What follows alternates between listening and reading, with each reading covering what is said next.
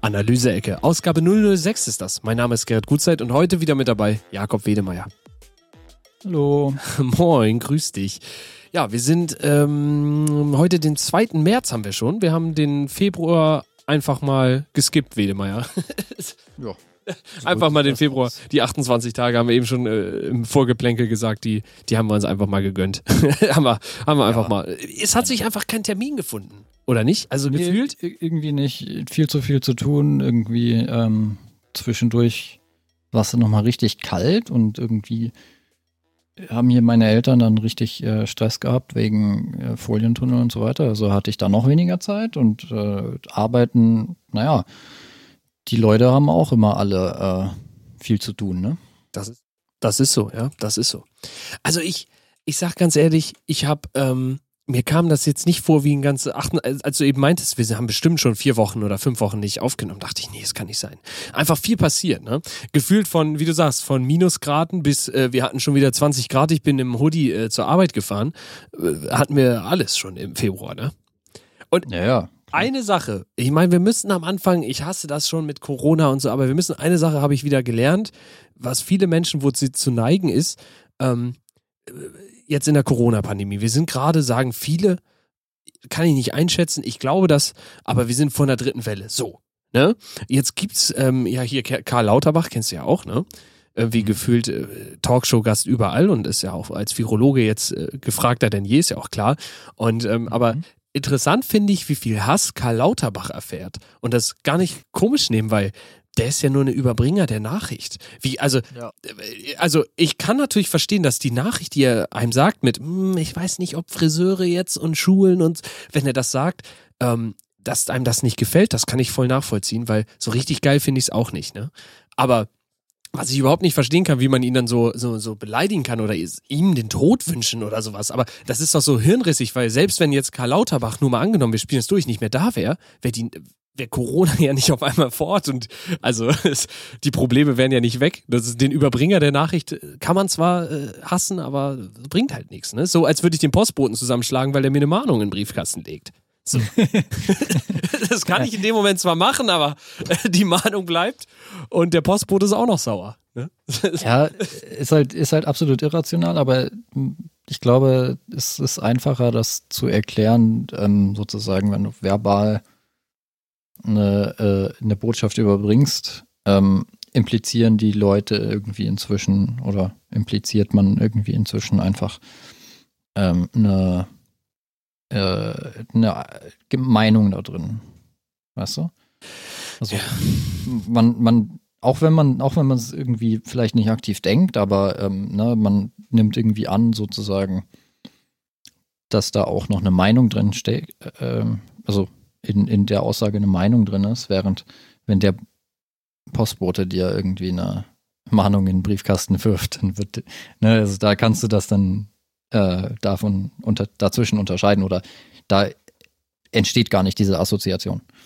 Es ist, also ich war, ja, ich finde es einfach nur sehr bemerkenswert und äh, ja, ich denke, dass Ja. ich denke, dass Ja. alle, die aber hier zuhören, die das schon unterscheiden können zwischen Überbringer der Nachricht und Situation und ähm, den Typen hassen. Und ich, ich habe es nur mitbekommen, weil ehrlich gesagt, ich habe auf Twitter einfach mal auf sein Profil geklickt und er ist da recht aktiv auch mit den Leuten und denen zu antworten und mit denen zu schreiben, ähm, wo ich, wo ich, also hätte ich überhaupt keinen Nerv zu, wenn du offensichtlich Quatsch liest und dann selber angefeindet wirst und dann da noch mit irgendwelchen Fakten versuchen zu argumentieren, fand ich sehr bemerkenswert. Fand ich sehr bemerkenswert. Also das war unglaublich. Ähm, ja, aber destotrotz, äh, nichtsdestotrotz haben irgendwie seit gestern die Friseure wieder offen. Ähm, Habe ich daran gemerkt, dass irgendwie, es war gestern Montag, der erste, und äh, es war eine Schlange an diesem, äh, ich komme an zwei Friseuren vorbei, wenn ich zur Arbeit fahre mit dem Rad. Und äh, da war so eine Riesenschlange ähm, vor dem Friseur, wo ich mir dachte, so, Alter, wer stellt sich denn jetzt hier an? Vor allen Dingen dadurch, dass die alle so 1,50 Meter Abstand oder noch mehr hatten, ähm, ging die halt die ganze Straße runter. Und die Leute, die standen an dieser Schlange und sahen so grumpy aus, wo ich mir danke, Alter, es zwingt euch doch keiner jetzt in dieser Schlange zu stehen. So, und warum müsst ihr denn direkt am ersten Tag? Also, da ist doch gefühlt einfach am meisten Andrang. Warum macht man es nicht am Ende der Woche? Ähm, hier wird im Chat schon geschrieben, war auch direkt beim Friseur. Ach was, ach was. Und äh, bei ihm war aber leer im Chat. Hm. Also ich habe nur gesehen, ich war Montagmorgen, ich, ich ich habe es nicht geglaubt. Ich dachte so, das kann doch nicht wahr sein, ähm, wie wichtig vielen Leuten der Haarschnitt ist. Bei mir ist auch Kraut und Rüben, keine Frage. Und Wiedemeyer, ach so, das haben wir gar nicht gesagt heute, der hat seine Webcam, ähm, die Akku nicht geladen. Erst ist die ja. Disco-Webcam, heute ist sie einfach schwarz. Ähm, deshalb bin in der Aufnahme erstmal ich, aber vielleicht kannst du ja Mitte der Sendung einfach nochmal anschalten oder so. Ja, wenn ein bisschen Strom drin ist. wollte, wollte ich auch schon vorschlagen, dass wir da einfach mal äh, dann kurze Pause machen und dann gucke ich mal nach den anderen beiden Akkus, ah, wie voll die sind. Kein Stress, kein Stress. Aber ähm, genau, und ich, ich meine, ja, Frisur und ist natürlich vielen wichtig und ich, ich finde es auch nicht geil hier, wie das überall, ähm, ne? Aber ja, ich weiß nicht, also selbst wenn ich jetzt persönlich wenn ich mit Corona betroffen wäre, vielleicht nicht unbedingt die dicksten Risiken, also die, den schlimmsten Verlauf hätte oder, ne, weißt du, wie ich meine, aber allein die Chance, dass ich da jemanden anstecken könnte oder ähm, unmittelbar jemanden damit gefährde, sehe ich es noch nicht ein, mich da direkt in den Friseur reinzusetzen. Also gerade wenn die Zahlen noch ja. höher sind und wenn man das irgendwie nicht abschätzen kann. Und aktuell ist es auch noch so kalt, dass da nicht die Tür den ganzen Tag offen ist und so irgendwie Durchzug und so, ne? Und weiß ja. ich nicht. Also ich, ich, ich freue mich natürlich auf der einen Seite aus unternehmerischer Seite, dass die, dass mein Friseur wieder Geld machen kann, weil das war jetzt einfach ja auch nicht gegeben. So, da das gönne ich denen natürlich, aber ähm, ja, man muss mal schauen, wie sich das entwickelt. Ähm, aber ja, ich, ich finde es krass. also ich finde es wirklich krass, was wie so ein Friseur so ein, so ein wichtiger Punkt auch sein kann, ne? So, also für, mhm. wie da auch so das breit diskutiert wird jetzt, ja. Mich, mich, mich, mich ich glaube, beschäftigt es ja auch. Ja. Ich glaube, ich glaube, Friseure oder ein Haarschnitt bringt dann wieder so einen Hauch von Normalität rein, während wir jetzt halt den ganzen Winter eigentlich schon äh, halt nur zu Hause rumgesessen haben, ne? So. Das stimmt. Also ja. wie letztes Frühjahr, ähm, wo halt auch auf einmal alle irgendwie zu Hause bleiben mussten und irgendwie ist halt keiner mehr so richtig klargekommen. Äh, und äh, so, dass jetzt die Friseure wieder aufgemacht haben und dass man sich einen Haarschnitt, äh, also die Haare schneiden lassen kann. Und, ähm, das bringt halt einfach ein Stück Normalität zurück, würde ich sagen. Oder keine Ahnung, äh, manche Leute werden sich auch schon daran gewöhnt haben, so, ne, wie, mh, hm, wie die, äh, wie, wie das in der Pandemie jetzt läuft, so, aber ähm, für viele Leute ist es dann doch, glaube ich, noch nicht so ganz dahingehend umgestellt, dass man sich halt damit irgendwie abfindet, sozusagen, ja. Und vor allen Dingen, wenn man, also wenn ich jetzt morgen wüsste, ich habe, ich habe es dir auch schon gesagt, wenn ich ein Bildseitencover hätte morgen, Fotoshooting, oder Spiegel oder irgendwas, ne, dann würde ich sagen, gut, lohnt sich ein Friseur, ne? Aber wenn ich eh nur im Homeoffice bin oder da so blöd sich das anhört, eh nur im Büro unter den Kollegen, vielleicht, weißt du, so, who cares? So, kannst du, also, weiß ja, ich nicht, ob das definitiv. dann Priorität ist, ne? Ja, genau. Also, äh, weiß ja nicht, wie das genau in Hamburg da geregelt ist, aber so wie ich das mitbekommen hatte, ich habe mich da jetzt auch nicht äh, explizit beschäftigt, weil es mich halt irgendwie auch nicht so tangiert. Ich bewege mich ungefähr einmal im Monat in, in, äh, unter irgendwelche Leute, sozusagen. Und dann, ähm, ja, äh, wo ich eigentlich darauf hinaus wollte, ist, ähm, ne, in Niedersachsen ist es irgendwie so, dass die, dass, dass die Friseur, die Friseure mit äh, Terminpflicht äh, belegt wurden. Das heißt, ein kannst dir beim Friseur einen Termin machen und der Friseur muss dann, muss dann irgendwie gucken, dass er neben dem ganzen ähm, Hygienekonzept und so weiter, was wir letztes Jahr auch schon hatten, äh, dass er dann nur noch eine bestimmte Anzahl von äh, Kunden pro Tag halt irgendwie äh, abhandelt. Genau. Also ich bin gespannt, wie das ähm, sich weiterentwickelt. Also bei uns waren die richtig voll. Ich weiß nichts von irgendwelchen Terminen, weil die standen da halt ja in der Schlange. Ich habe mich aber auch nicht damit jetzt explizit beschäftigt. Und weil wir drüber reden, fasse ich mir auch die ganze Zeit gerade in die Haare. Das, das ist, äh, ja, aber äh, es ist einfach, ja, es ist, ich fand's krass und äh, einfach bemerkenswert, wie das so, ja, wie das so scheinbar für Leute sich da auch, dass die sich da so lange in eine Schlange stellen, weil also das muss ewig gedauert haben. Das waren bestimmt 25 Leute die da an der Straße in zwei verschiedenen Friseuren, aber sind halt auf der Ecke sind zwei und die standen halt wirklich in so zwei Schlangen nebeneinander und haben also unglaublich und auch grumpy geguckt, also wirklich böse so, wo ich mir dachte, ja gut, wenn es, wenn es, wenn du keinen Bock drauf hast, dann geh halt nicht hin, so. Und gerade auch am Warum ersten sind so Tag. viele Leute vor mir hier? Heute war keine Schlange da. Weiß nicht, ob da irgendwie eine. also, Vielleicht war da ja ein Corona-Fall. ist so dieses typische, ja, vielleicht, das hat mein Kollege auch vorhin schon gesagt. oh, das ist eigentlich gar nicht so witzig, aber ähm, ja, man muss auch vielleicht den, äh, manchmal ein bisschen was mit Humor nehmen. Oh Mann. Wo wir aber gerade bei äh, Friseuren sind, ich habe vorhin, oh, das muss ich erzählen, da war ich, da war ich kurz verzweifelt, ne? Also unsere äh, Bürokratie und so, das wissen wir ja alles in Deutschland. Und es gab äh, diese Woche einen wunderschönen äh, ZDF-Beitrag von Jan Böhmermann, der nochmal aufgearbeitet hat, warum Deutschland eigentlich so hinterher ist mit der Digitalisierung und so, ne? Und ich habe es heute wieder mitbekommen. Wir haben ähm, nämlich äh, Anfang letzten Jahres bei uns einen Azubi dazu bekommen, ähm, als äh, Fotograf Azubi. Und da ähm, kommt man ja in die, jetzt darf ich nichts Falsches sagen, in die Handwerkskammer, genau, in die Handwerkskammer. Und ähm, der Azubi ist leider nicht mehr. Dementsprechend, also hat einfach nicht gepasst. Deshalb arbeitet er nicht mehr bei uns oder macht keine Ausbildung mehr. Deshalb ähm, sollte die Handwerkskammer wieder gekündigt werden, ja.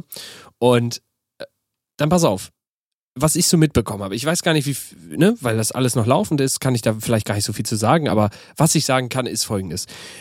Man schickt also, eine, also man ruft da an und sagt, hier, wir würden uns gern wieder abmelden, weil wir haben ja gar keinen Auszubildenden mehr, also brauchen wir auch nicht die Mitgliedschaft in dem Sinne, ne? So. Wollen wieder zurück in die Handelskammer. So. Ah, dann wird dann einem gesagt, hier schreiben Sie eine Mail, ne? Schreibt man eine Mail und dann wird gesagt, pass auf, Ihre äh, Mail, also Ihre Kündigung ist fristgerecht, aber nicht formgerecht. Kann man sagen, gut, ne, kann man noch per Post nachschicken oder was oder wie. Ähm, aber formgerecht wäre sie per Fax. Wo ich mir schon so dachte, per Fax? Was soll das Warte, denn? warte, warte, warte. Also, ja, Formgerecht wäre sie per Fax. also es stand, Aber könnte man, könnte man, dann also nehmen die keinen Brief an oder, also musst du es per Fax hinschicken? Pass oder? auf, witzig, weil ich habe dann auch gleich gesagt, gut, dann schicken wir das, was wir denen jetzt per Mail geschickt haben, einfach nochmal als Kopie per Mail. Nein, ähm, das ging nicht wegen irgendeiner Auflage. Also es muss da, ähm, wenn du es digital abgeben willst, und das war bei uns einfach nur, äh, ich glaube, ja gut, es ging vielleicht per Brief, wenn man irgend, also, aber es war auf jeden Fall die Ansage, mach's per Fax. So. Okay. Mhm. Wir haben so ein digitales Faxgerät, wie man so schön sagt, so in der, in der Fritzbox drin bei uns in der Firma auch. Wir haben ja sonst kein Faxgerät mehr. Ne? Und ähm, dann habe ich das da versucht, wie wenn ich mal einen Fax schicken muss, wie ich das immer mache, damit so ein Programm, was ich auf dem PC habe und das eigentlich immer Faxe gesendet habe. Keine Ahnung, ich mache mir da auch keinen Kopf drum. Und dann sagt halt dieser Sendebericht, der da immer kommt bei, beim Fax, ne, ist ja auch so geil. Ich habe das heute wieder gesehen, als ich ein echtes Fax bedient habe, so ein Hardware-Fax. Wenn man irgendwie einen Fax verschickt hat, dann kommt nochmal ein drucktes, eine Seite aus oder, oder lässt eine Seite raus, wo drin steht, ja genau, so eine Quittung. Hier Sendung, Versand um die Zeit so lange und Telefonleitung. Und ich dachte mir so, okay, krass. Ne, aber auf jeden Fall stand auf diesem Sendebericht, Faxversand fehlgeschlagen, weil ähm, Gegenstelle ist kein G3-kompatibles Faxgerät. Nein, nicht ehrlich, oder? Ja, ich wusste noch nicht mal, was ein G3-kompatibles Faxgerät ist. So, die machen ja wirklich Faxen bei der Handwerkskammer. Ich, okay. Was machst du jetzt? Irgendwie mir eine App runtergeladen im App Store. So, Faxen per App. Jetzt ist das Problem, dass der Fax-Provider, von dem das Fax, also die hat es dann geschafft, habe ich da eingegeben, habe mein Dokument als JPEG auf mein Handy geladen, um das dann dahin zu schicken, die Kündigung. Und pass auf, dann sagt ähm, die App mir, Fax erfolgreich versendet. Ich so, hm, wir sind aber bei Kündigungen und Fristen, rufe ich lieber jetzt nochmal an und frag mal nach. Ne? Ruft er also an. Dieselbe Nummer, die mir auch die Faxnummer durchgegeben hat, sagt mir, äh, oh, das kann ich nicht einsehen, äh, das Fax. Das kann ich überhaupt nicht einsehen. Das kommt auf einem PC, bei uns poppt das dann auf. Ich so, Sie sagen mir also, dass ich jetzt einen Fax geschickt habe, damit es bei Ihnen auf dem PC aufpoppt. Wo ist denn dann der Unterschied zu einer Mail? Ne? Die war schon ein bisschen sauer. Die war schon ein bisschen sauer. Dann sage ich so, okay, wer kann mir denn sagen, ob das angekommen ist? Weil es muss ja fristgerecht. Ich kann das jetzt, hier steht zwar erfolgreich versandt, aber ne, das kann ja irgendwie, ich so, also, dann sagt die, ja, warten Sie, ich habe ein paar Durchfallen für Sie. Und dann ohne Scheiß hat die mir fünf oder sechs Durchfallen. Probieren Sie es mal auf der 603, auf der 605, auf der 606. Ich so, Okay, alle angerufen. Auf der dritten meldete sich dann irgendwer so, sie dann so, ja, an welche Faxnummer haben Sie es geschickt? Ja, ich an die 4446 oder was weiß ich, ne? Mit Ende Durchwahl. Sie so, oh, das ist die Frau, wir nennen sie mal Frau, Frau Meier. Das ist die Frau Meier. Ähm, die ist gerade nicht am Platz und ich weiß nicht, ob ihr Computer an ist. Wo ich so war, Was? Warte, warte, was? so, ich so, Und, und wenn Ihr Computer jetzt nicht an ist, könnte es sein, dass das Fax irgendwie nicht angekommen ist. Ja, wir haben hier dieses neue E-Fax und das ist alles nicht so einfach. Wo ich so war, Alter, ihr habt die Kündigung schon da, ne? Ihr habt die per Mail bekommen und wir müssen jetzt irgendwie formgerecht verpackt. Ich war wirklich so sauer. Ähm, ich hab's der äh, weil ich am Telefon bin ich immer sehr freundlich, ne? weil ich rufe ja auch als Firma an, nicht für mich selber. Wäre ich das persönlich vielleicht noch anders gemacht, aber ich habe ja als Firma, bin ich ja da anders freundlich. Hab dann gesagt, ja, vielen Dank, schönes Wochenende, der schon mal gewünscht, weil ich merkte, so schnell arbeiten die nicht, viel mehr macht die nicht irgendwie. Ähm, und dann äh, aufgelegt, dann habe ich so über Nacht gedacht, dachte ich so, Alter, ihr habt jetzt wirklich erzählt, dass mir hier diesem ganzen Arbeitsbeschaffungsmaßnahmen, ich war wirklich anderthalb Stunden damit beschäftigt, dieses eine, was eine Sache von zehn Sekunden sein muss. So, äh, ich habe einfach nur unsere Buchhaltungsfrau, äh, äh, Frau, die das bei uns in der Firma macht, die hat halt keinen Zugriff auf unser Faxgerät, was da irgendwie in der Fritzbox drin ist, kann ich auch alles verstehen. Da hat sie gesagt, kannst du das schnell, äh, hat mir das PDF geschickt, kannst du denen das kurz schicken. So, das war eigentlich die Aufgabe. Und die haben das so, auf anderthalb Stunden saß ich da wirklich und, und, also ich. Ich es ist einfach. vom Glauben abgefallen. Vor allen Dingen, das Pop, dann sagt die mir am Telefon, das poppt dann auf dem Computer auf, auf dem PC, hat die gesagt. Dann poppt das auf dem PC auf. Und ich so, ja, wie eine Mail, ne? Ja, wie eine Mail. Ja, ja so, wie eine Mail. Ah, aha. Und warum genau muss das jetzt per Fax geschickt werden? Man muss sich das mal reinziehen. Fax ist benutzt die Audioleitung vom Telefon, um mhm. sich diese Daten Bit für Bit zu schicken, ja? Genau.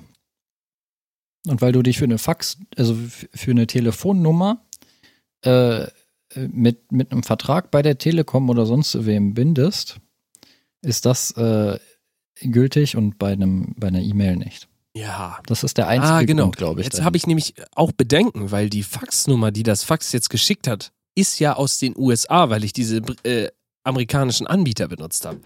Das wird also auch noch ein Problem. so. mhm. Wir, pass auf, und dann habe ich da, habe ich das besprochen mit meinem Chef und der sagt, soll ich da nochmal anrufen oder willst du? Ich so, komm, ich rufe da nochmal an. Hab einfach eine nächste Durchwahl, die ich noch hatte, probiert, anderen gehabt, andere Meinung, ne? Und dann sagte die, schicken Sie es doch mal Frau Meier nochmal als Mail. Mit dem Faxbericht. Sind die Schick, also habe ich nochmal diesen Faxbericht genommen, aus dieser App gescreenshottet und den per Mail geschickt, wo ich so war, Alter, Leute, und jetzt frage ich mich, die Handwerkskammer kostet 700 Euro im Jahr oder im Monat sogar, nee, im Jahr, ich weiß es nicht genau, kostet auf jeden Fall Geld.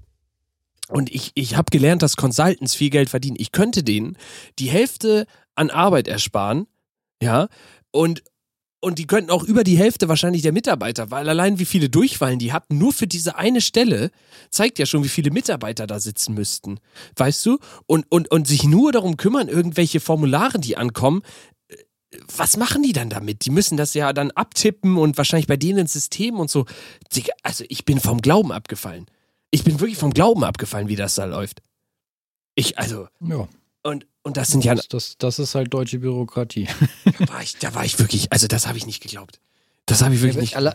Also, was mich halt irgendwie ultra irritiert, ist, ist, ist diese, die, diese Randnotiz bei dir sozusagen. Äh, das poppt dann da und da auf einem ja, Computer auf, ja. an der und der Stelle so. Warum kann das nicht zentral auf irgendeinem Server abgelegt werden? Ja, und vor allen Dingen der Computer muss an sein. Der Computer muss an sein. Ich, also, ja. Also die haben also so viel nicht verstanden, ne, im Digitalen, so viel nicht verstanden. Nee. Ich, also das ist ja das. Also ich meine, früher wäre das ja auch kein Problem gewesen, weil ähm, früher, also die Faxgeräte ne, auf einer analogen Telefonleitung wären ja immer angewiesen, weil die Telefonleitung das Faxgerät gespeist hat. So, so. Ja, sehe ich. Ja, ja sehe ich. Und äh, bei den neueren Geräten, okay, brauchst du Strom, weil die irgendwie auch mehr Funktionen haben und ein bisschen mehr Strom verbrauchen und der Drucker mehr Strom verbraucht da drin, ne? Aber das wäre halt einfach da rausgekommen, so. Und da hätte nicht irgendein Rechner an sein müssen, der das ab, hätte abspeichern müssen. Wo es dann ansonsten im Nirvana verschwindet. So. Also. Weil die Nummer, die ist ja wahrscheinlich online. Irgendwie in einem, irgendeinem System hinterlegt und dann wird das weitergeleitet. Also. So. Wahrscheinlich also, also früher wäre halt auch das Telefonat, das das Fax ja benutzt, äh, erstmal hätte geklingelt. Und wenn er, wenn er keine Nummer, also wenn er, wenn das, wenn da kein Faxanschluss dran gewesen wäre, hätte er die, äh, hätte dir einfach irgendwann gesagt, ja, nee, kann ich nicht versenden. Heute wahrscheinlich nicht. Also, Also ich, ich verstehe die Welt da nicht mehr. also ich verstehe die Welt auch nicht. Vor allen Dingen, als sie meinte, wir haben jetzt hier E-Fax. Dann habe ich das natürlich gegoogelt, dachte, was ist denn jetzt ein E-Fax? Und es ist wirklich eine Firma. Ja, einfach Faxe versenden, überall, jederzeit ist deren Claim. Mhm. Und sie sagen, wir schalten ISDN ab und schützen ihr Unternehmen mit E-Fax. Und jetzt pass auf, die haben auf ihrer Webseite eine ganz einfache, und da möchte ich mal, dass alle mal zuhören, die Augen zumachen und drüber nachdenken, was die hier auf der Webseite beschreiben. Schritt eins: Fax schreiben. Entweder im Browser oder direkt in der App. Ja? Schritt zwei: offizielle Dokumente mit ihrer Signatur unterschreiben. Schritt f- drei: Fax versenden. Bis zu fünf Nummern gleichzeitig online faxen. Schritt fünf: Faxbestätigung für jedes einzelne versendete Fax erhalten. Wonach hört sich das für dich an? Das hört sich für mich an wie nach E-Mail, oder nicht? Also, ich- Ein, ganz eindeutig E-Mail. Also- ich- also vor allem bis zu fünf Nummern gleichzeitig faxen, dass das überhaupt, Hm. also, oh mein Gott, also. Das macht er aber auch wahrscheinlich sequenziell. Also Äh. fünf Nummern hintereinander macht Oh. er dann. gleichzeitig faxen. Ich habe ich hab, ich hab wirklich meinen Computer angeschrien, weil ich so sauer war, dass man, dass ich da jetzt anderthalb Stunden mit verbracht habe, irgendwie erstmal fünf Durchfallen bekommen habe, weil die irgendwie gefühlt da fünf Leute haben, die dann auch nicht, also wie kaputt, wie kaputt. Also ich könnte, ich wette mit dir und da will ich auch keinem zu nahe treten bei der Handwerkskammer, ähm, aber ich, die könnten ihre Mitgliedergebühren für die ganzen Friseure da draußen wahrscheinlich auf die Hälfte einstampfen, ähm, wenn die einfach nur ihren digitalen Shitter in, in, in, also hinbekommen würden und nicht irgendwie E-Fax wahrscheinlich Unsummen an Geld geben würden, damit das mit dem Fax geregelt ist. Hey, aber immerhin sind es bei dir nur anderthalb Stunden gewesen und die, die akzeptieren einen Fax. Und du hättest nicht, du musstest nicht zum Notar laufen und dir das beglaubigen lassen. Richtig, richtig. Schlimmer geht's immer. Schlimmer geht's immer. Aber mit der, so. also ich, also ich war wirklich sauer. Vor allen Dingen, weil ich auch drüber nachgedacht habe, dass dieses, also 600 oder 700 Euro oder was das da sind, ähm, dass das wirklich viel Geld sein kann für, für, für einen kleinen Unternehmer, der halt in einer Handwerkskammer ist. Also Ja. also ich, ich war wirklich, wirklich so enttäuscht vom Ganzen. Und die waren auch so freundlich am Telefon. Das hat mich geärgert, dass sie das alles so als selbstverständlich genommen haben. Ich habe meinen Kollegen, ich habe dann irgendwann auf Lautsprecher gemacht, als sie es auch meinte, so, das poppt dann da am Computer auf. Ich war so, oh Gott, oh Gott, oh Gott, oh Gott. Was für ein Quatsch, ne?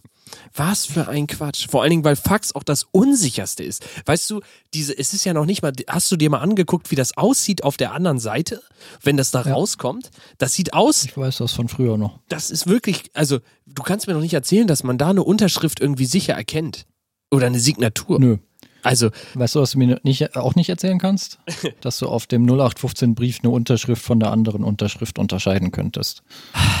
Also, ja, aber es ist immerhin dasselbe Dokument, das verstehe ich noch. Wenn du das Dokument durch die Gegend schickst, dann hast du physisch, weißt du so, dann hast du das irgendwie dasselbe. Und beim Fax Ja. duplizierst du das, schickst es über eine Audioleitung, digitalisierst das in die schlechteste Qualität, die ich je gesehen habe, um es dann irgendwo, nein, das Gott sei Dank nicht mal mehr, es wird ja Gott sei Dank nicht direkt ausgedruckt, aber um dann irgendwo auf irgendeinem Computer aufzupoppen, das, also, also wirklich, also Leute. äh, es ist, es ist so, so äh, unnötig eigentlich. Vor allem, weil es, also, wann war diese Idee mit DE-Mail? Das ist ja auch so ein Ding. Ja, also das. Aber das wäre ja der, der, der äh, sozusagen spirituelle Nachfolger von dem, Ich, ähm, also von dem Fax-System, oder? Ja, das wäre so das, das deutsche Pendant gewesen mit ja, Signatur und das kann nur von der Nummer kommen, weil wir können ja einer Nummer immer eine Person zuordnen. Bullshit. Bullshit. Also, Genau. also, äh, das ist doch, es ist doch wirklich Quatsch, äh, wenn die wüssten, von wo ich schon überall Faxe geschickt habe mit der Firmennummer so, ne? Da, das, ähm, weil wir müssen tatsächlich immer einmal im Monat ähm, für den Bund, weil wir ähm, eine Förderung hatten, äh, mussten wir immer mo- monatlich einen Fax schicken. Deshalb habe ich auch überhaupt die Software da auf dem Rechner gehabt, die irgendwie einen Fax schicken kann, wo ich einfach ein PDF, eine Nummer eingebe und das PDF wird dahin geschickt. Ne? Mhm. Ähm, aber also Faxgeräte, wirklich. Und auch das Deutschland. äh, Deshalb, ich empfehle wirklich ähm, vom ZDF Neo Magazin Royal, ähm, sich den, ich weiß gar nicht, wie lang der ist, 15 Minuten Beitrag mal von Jan Böhmermann anzugucken, ähm, der einfach um die Digitalisierung geht und ähm, das irgendwie ähm, hat sich dann auch direkt lustig gemacht über eine Spiegelnachricht, glaube ich, war es. Ähm, Im Bundestag werden Fax ab, Faxgeräte abgeschafft und ich habe noch so drüber gelächelt. Ich so, ja, das ist halt mal so ein, eine Nachricht gewesen, aber ich glaube, das, dieses scheiß Faxgerät ist noch so viel verankerter, als man meint, ne? In Deutschland. Das ist, das ist so viel verankerter, als man denken würde. Also, da eigentlich äh, lohnt sich darüber gar nicht mehr weiter zu reden, weil wir, wir haben wir haben schon einmal einmal durchdiskutiert. Ja, und, ja, äh, ja, ne? ja, ich weiß, ich weiß. Aber ähm, ich wollte es nur noch mal erzählen, weil es es beschäftigt, es beschäftigt mich Ja. wirklich. Ja. Also um weiter bei der Digitalisierung zu bleiben, ich glaube, äh, ich glaube, da ähm, müssen wir noch sehr, sehr, sehr viel tun.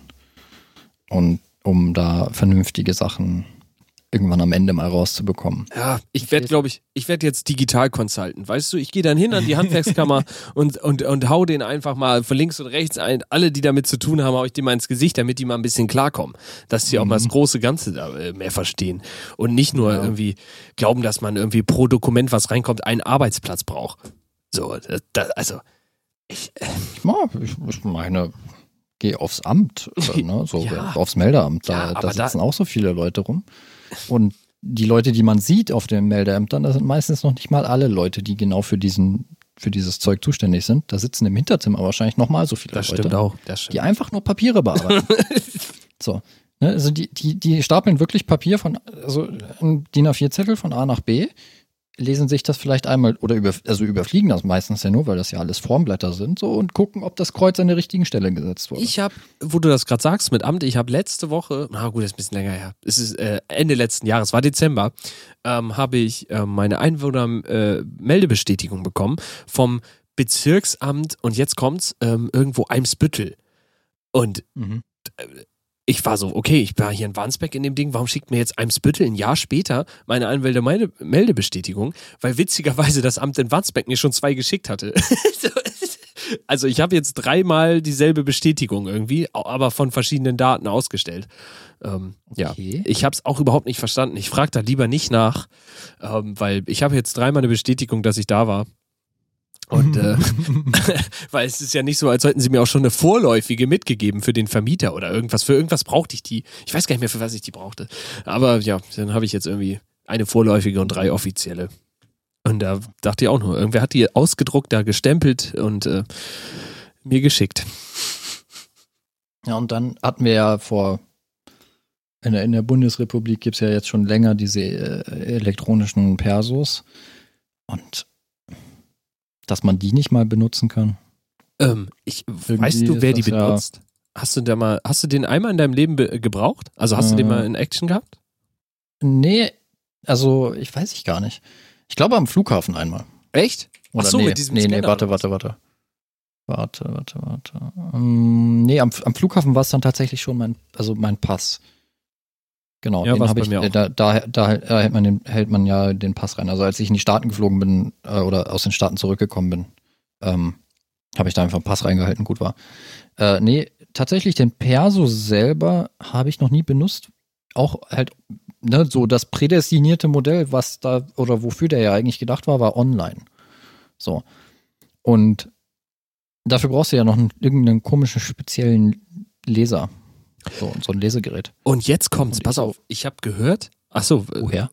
ja, pass auf, dass man ähm, mit der neuen Post-Ident-App, und das ist jetzt kein Scheiß, dass wenn man da Post-Ident macht, weil ich habe das immer nicht angeklickt, wenn ich das mal hatte, bei manchmal muss man ja irgendwie bei Banken oder bei ähm, Mhm. jetzt gerade war ja, waren ja GameStop-Aktien, wollte man die auf einmal kaufen oder vielleicht auch nicht. Und waren diese ganzen Verifizierungssachen halt so interessant. Und dann habe ich halt immer ähm, Äh, Postident gesehen und habe das eigentlich immer weggeklickt, weil ich dachte, Postident, da muss ich jetzt wieder in eine Filiale zu Corona, ihr habt doch nicht mehr alle, habe ich dann immer diese Video-Ident-Dinger gemacht. Und jetzt kommt's, ähm, angeblich, und ich habe es noch nicht verifiziert, aber soll, hat mir ein Arbeitskollege erzählt, in der Postident-App jetzt das Feature verfügbar sein, dass man, und jetzt kommt's, seinen digitalen Perso hinten an den RFID-Leser vom iPhone hält und das sozusagen deine Verifizierung ist von ich habe den Perso und dann machst du noch irgendwie ein Foto mit deinem Handy und dann ist das dein Postident. Nicht ehrlich. Oder? Das ist ja, Also, das ist, das, das, das, das hört sich nach der ersten richtig guten Ohne Scheiß. es wird Äh, äh, Dingens an, ne? Es wird- So. eh nicht funktionieren, Wedemeyer. Es wird nicht funktionieren. Da kann ich dir Also, Brief und Siegel drauf geben, dass das nicht klappt. Also ich glaube, dass die, die einzigen beiden Websites wo ich tatsächlich mal so ein, so ein, so ein Perso-Button gesehen habe oder die Möglichkeit halt irgendwie gesehen habe, sich mit Perso zu authentifizieren, war äh, auf der Elster-Website fürs Finanzamt. Ah ja, stimmt. Die, Steuern, ne? Die sind da auch ganze Steuern immer. Bleeding Edge haben das. Technologie. Allerdings habe ich da auch habe hab ich da das Zertifikat und das Zertifikat ist einfacher zu benutzen. Also Stimmt, das habe ich glaube ich auch. I don't care about my Ja, ja, ja. Perso anymore. Und dann auf der ähm, auf der Datev-Webseite.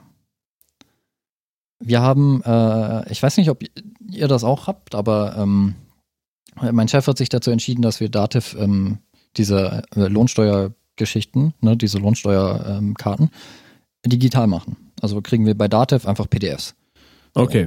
Okay, ja. Und da kann man, da, da muss man entweder auf einen Brief warten, der von denen dann zum Arbeitgeber geschickt wird, damit er dir ausgehändigt wird, Ja. wo dann der, das Initialpasswort drinsteht sozusagen. Ne? Und dann ähm, musst du eine Telefonnummer hinterlegen und SMS-Tanz benutzen, um, sich, um, du- um dich da anzumelden. Um das sozusagen wieder äh, zu bekommen, oder wie? Äh, um, dich, um dich im Portal anzumelden, Ah. wo du dir deine PDFs runterladen kannst. Okay, okay. Ne, also ja, ja. Einmal, einmal, äh, einmal meldest du dich mit dem Initia- Initialpasswort an, änderst das und dann ähm, äh, musst du halt immer beim Anmelden noch so SMS-TAN machen. Ne? Im Endeffekt fast wie Bank, nur Mhm. äh, nicht ganz Bank. Ist ja okay so, oder? Also SMS-TAN ist vielleicht jetzt auch nicht mehr das geilste Verfahren, ne? Aber Nö. immerhin, Also also SMS-TAN ist halt äh, sicherer als SMS ähm, Two-Factor, weil die TAN immer für eine bestimmte Transaktion ist. mh, Ne? ja. Also die, äh, die TAN kann nur für diese eine Transaktion benutzt werden und nicht, ähm, nicht, äh, es ist halt kein, wie bei den äh, TOTP oder ähm, HOTP, äh, die war, also Mechanismen, ne, dass das halt ein Key ist, der einfach immer zeitlich neu generiert wird und dann äh, kannst du den halt da eintippen Mhm. sondern SMS-TAN ist halt, also TANs sind ja wirklich transaktionsbezogene Authentifizierungsnummern. Ja. Und ähm, von daher gehen ist es sicherer, aber ganz ehrlich, es, es also Nummern spoofen kann inzwischen jedes kleine Sk äh, äh, was irgendwo mal kurz auf einer Web russischen Website unterwegs war. So. Ja, ich, also ich, ich bin auch gespannt, wie sich das jetzt, ähm, wie sich das entwickelt. Vor allen Dingen, wenn wir, ja, wenn wir immer mehr äh, von zu Hause machen sollen und uns auch von ähm, zu Hause ähm, ja authentifizieren müssen, ne? Gerade bei vielen Sachen. Und man soll ja jetzt auch immer weniger ins Amt gehen müssen, weil aktuell muss man ja für Mhm. allen Kram immer noch persönlich da sein. Und war nicht die E-Perso auch so ein bisschen die Idee, dass man das Ja. remote machen könnte? Ja, genau darum geht's da eigentlich, dass man das digital alles erledigen kann. Mhm. Ne, so wie man das bei Elster auch schon macht mit den Steuern.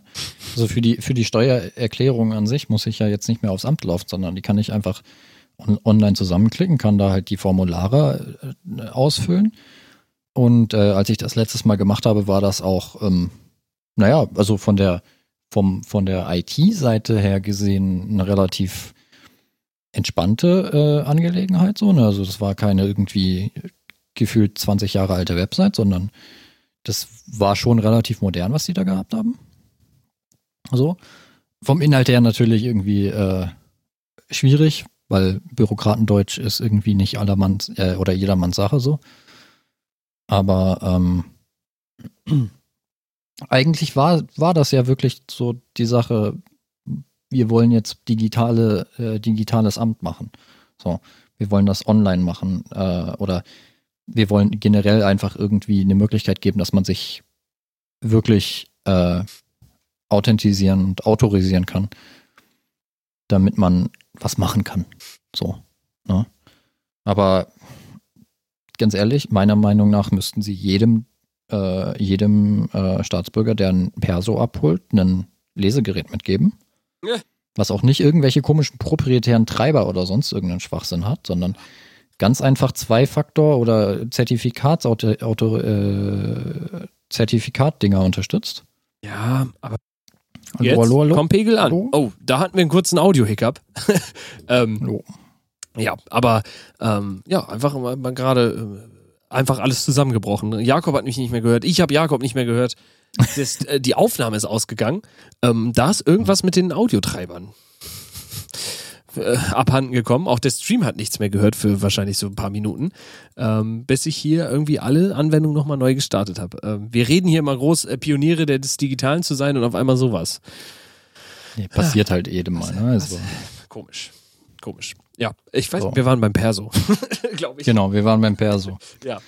Ja, ich, äh, ne, Im Endeffekt, ich glaube, das, was die Essenz des, dessen, was ich noch sagen wollte, wäre oder war so, jeder kriegt Perso, jeder kriegt irgendwie, äh, äh, auf dem Perso ist ja ein Zertifikat drauf, so, ne? Und mit dem kannst du dich überall auto- autorisieren, authentisieren. So. Ähm, das wäre halt die, die Sache so, die man eigentlich implementieren müsste. So. Damit kann man jeden Online-Service, der irgendwie äh, vom Amt ist oder irgendwo äh, staatlich geregelt wird, ähm, sowas wie Krankenkassen beispielsweise oder sowas, ne? das sollte damit funktionieren. Ohne Probleme. Würde man meinen. Ja, da- das, ist- das ist meine Traumvorstellung so, ne? Also das ist, das ist das, wo wir hingehen sollten. Ähm, und ich bin mir ziemlich sicher, dass die in Estland äh, schon deutlich, deutlich weiter sind damit. Aber die haben auch schon Anfang der 90er angefangen, ähm, das alles zu kernsanieren und äh, vom Kern aus äh, halt zu digitalisieren. Wenn ich höre, wie viele Ämter noch äh, auf Windows XP Software äh, teilweise relyen und so, ne? Also Warte mal. Wir, wir, wir sind, also äh, Windows 7 ist doch schon älter als EOL. Also meine Tante hat mal irgendwann mal was mit so Beamtenkram zu tun gehabt. Ich weiß gar nicht genau wie tief, aber sie hat mir erzählt, und das war 2016, dass die dann auch MS-DOS auf manchen Rechnern für irgendwelche Eingaben benutzt haben. So Eingabe, ich weiß nicht, ob es MS-DOS natürlich in dem Moment war, aber es war so eine Eingabegeschichte, so eine Konsolengeschichte. das, so. das, das kann ich mir durchaus vorstellen. Und ja, also äh, sehr schwierig, sehr schwierig. Und ähm, ja, aber, äh, ich meine, es geht auch nichts über die gute alte, ähm, über das gute alte analoge Kassenbuch oder was? Oder über die äh, die, die Aufzeichnung, aber ich meine, wenn man in 2021 angekommen ist, dann muss man sich schon mal Gedanken machen, wie man alles oder wie man viel, viele Tätigkeiten versucht zu digitalisieren, um Zeit für wesentlichere Sachen zu schaffen, weil ich sage ja gar nicht, dass die Handwerkskammerleute oder die Leute, die in der Buch oder in der in welcher Abteilung auch immer ich da heute war, ähm, dass die alle äh, äh, nichts zu tun haben sollen, aber die könnten sich wahrscheinlich um deutlich wichtigere und bessere Sachen kümmern, als ähm, tja, Faxe auf ihrem Computer äh, aufploppen zu sehen und dann irgendwie in irgendwelche Formulare einzutippen oder was sie da auch immer machen. Wenn die es wahrscheinlich auch nicht eintippen, schicken das dann wahrscheinlich intern nur weiter mit der Firmenpost oder so. Ich, also, Ja, Unglaublich. Wird wahrscheinlich einfach irgendwo abgelegt in irgendeiner Akte, wird dann, dann wird in der, in der, ähm, in dem Managementsystem, was die da haben, irgendwo noch ein Haken gesetzt. Steht dann drin, hat fristgerecht gekündigt und dann wird halt die nächste, äh, die nächste Mahnung wahrscheinlich noch verschickt und dann die übernächste nicht mehr, ja, weil es ja. dann überall angekommen ist. Oh, da habe ich eine interessante Sache. Ähm, wir haben einen Rechtsfall ähm, in der Firma und ähm, das ging an das Landesgericht Stuttgart. Und ähm, wir haben sozusagen Klage eingereicht und ähm, Ne? Und dann ruft eine Dame leider nicht mich, aber diesmal mein, der, mein Chef an und der hat es mir weitererzählt, aber dann ruft eine Dame ihn an und sagt, ähm, weil wir Mahnungen bekommen haben, ähm, dass wir Sachen nicht bezahlt hätten vom Amtsgericht. Man muss, wenn man da eine Klage einreicht, muss man irgendwie erste Gebühren bezahlen, frag mich Mhm. nicht. Ähm, Genau. Die hatten wir ziemlich sicher bezahlt und haben dann in wochentlichen Abständen immer wieder eine Mahnung bekommen. Und das Ding ist, wenn irgendwie Mahnungen vom Gericht kommen, also vom Amtsgericht, denkt man sich immer so, ja, der, die nehmen wir doch vielleicht ernst, so, ne? Ähm, also hat mein Chef da angerufen und dann sagten die, ah, Herr Bayer, also Herr Bayer, also wissen Sie, also es ist un drunter und drüber. Da hat irgendwer, ähm, das ist natürlich auch die Kehrseite des Digitalen, hat in der IT verkackt, ähm, um das auf Deutsch zu sagen. Mhm. Und ähm, das Amtsgericht Stuttgart war so weit, die hatten irgendeinen Fehler im System, was sozusagen alle Rechtsfälle ähm, auf neutral auf Ausgangsposition setzt, auf nicht bearbeitet und noch nicht mal bezahlt. Und das heißt, die haben und das ist auch das Krasse. Die ganzen Mitarbeiter haben Unmengen an Mahnungen rausgeschickt über Wochen ähm, an Leute, an Rechtsfälle, die vor allen Dingen schon abgeschlossen waren und so weiter. Das heißt, es konnte keiner arbeiten. Es war für die letzten Wochen war einfach in Stuttgart das Amtsgericht lahmgelegt, weil die irgendeinen Fehler im System hatten und den nicht äh, fixen konnten. Und das ist natürlich ein bisschen auch die Kehrseite, ne? wenn dann auf einmal sowas ist. und Die haben Praktikanten an die Produktionsdatenbank gelassen. ich weiß es nicht, ich weiß es nicht, aber ich fand so krass. Ich war so, scheiße, das ist wirklich nochmal die andere Seite des Papiers, ne? ja, also ich habe letzte Woche eine Talkshow von, ähm, von AWS äh, Developer Advocates gesehen. Und äh, die haben halt darüber berichtet, ähm, wie sie ihre, ihre Karriere im, im Software-Business halt so angefangen haben. Und was für Production-Issues die mal hatten. Der eine hat halt so gesagt, ja, also äh, hab da halt so ein Skript geschrieben für, äh, für die Datenbank, ne, und hab das dann einmal in Test ausgeführt. Hab, hab natürlich da irgendwie noch drauf geguckt, so. Da sah es alles gut aus. Die Seniors haben sich das auch angeguckt. Die haben auch alle gesagt, sieht super aus, hast du gut gemacht. Mhm. Dann kommt der äh, Deployment-Tag. Die führen das, äh, das Skript in der, ähm, in der Datenbank raus, in der Produktionsdatenbank. Und ähm, ne, so das hat irgendwie User auf Band gesetzt, wenn irgendeine bestimmte Kondition erfüllt werden so, äh, okay. wurde. Ne? So. Ähm, und also das sollte es tun. Was es tatsächlich gemacht hat, ist einfach jeden User auf Band zu setzen. Ah, perfekt. So. Perfekt. Ne? Dann musst du auch erstmal schön ein Rollback machen. Das ist krass. Ja, es ist heftig. Also, wie auch so simple Fehler dann so Sachen auslösen können. Und dann, ich meine, da werden dann ja auch Tonnen an Briefe und Mahnungen und Sachen verschickt und das, die konnten nicht arbeiten im Amtsgericht. Also es war einfach nicht möglich.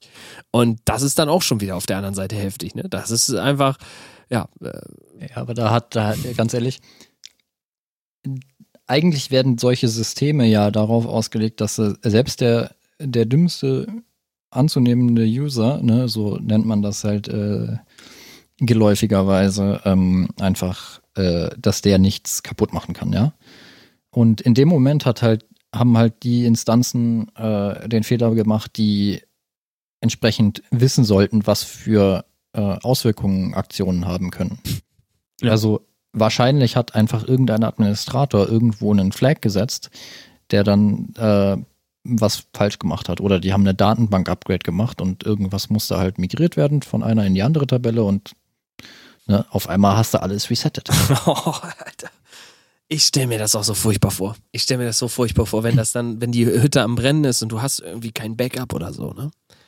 Ja, also, das ist, glaube ich, das Schlimmste, was du machen das kannst. Das ist echt so. so furchtbar. Also, will ich auf keinen Fall haben. Und wir sind, ähm, also ich persönlich habe ähm, das letzte Jahr als es anfing, dass man viel zu Hause ist, auch viel damit verbracht, ähm, was mache ich mit meinen Daten, was passiert irgendwie damit, wie äh, mache ich Backups. Ich habe mich vorher einfach, sage ich ehrlich, ich war jung, ich habe mich nicht drum gekümmert. Bis auf mein iPhone-Backup und meine iCloud-Fotos hatte ich nicht so wirklich Backups. Ich hatte mal so wichtige Sachen nochmal auf eine externe Festplatte gezogen, aber das war schon das höchste aller Gefühle.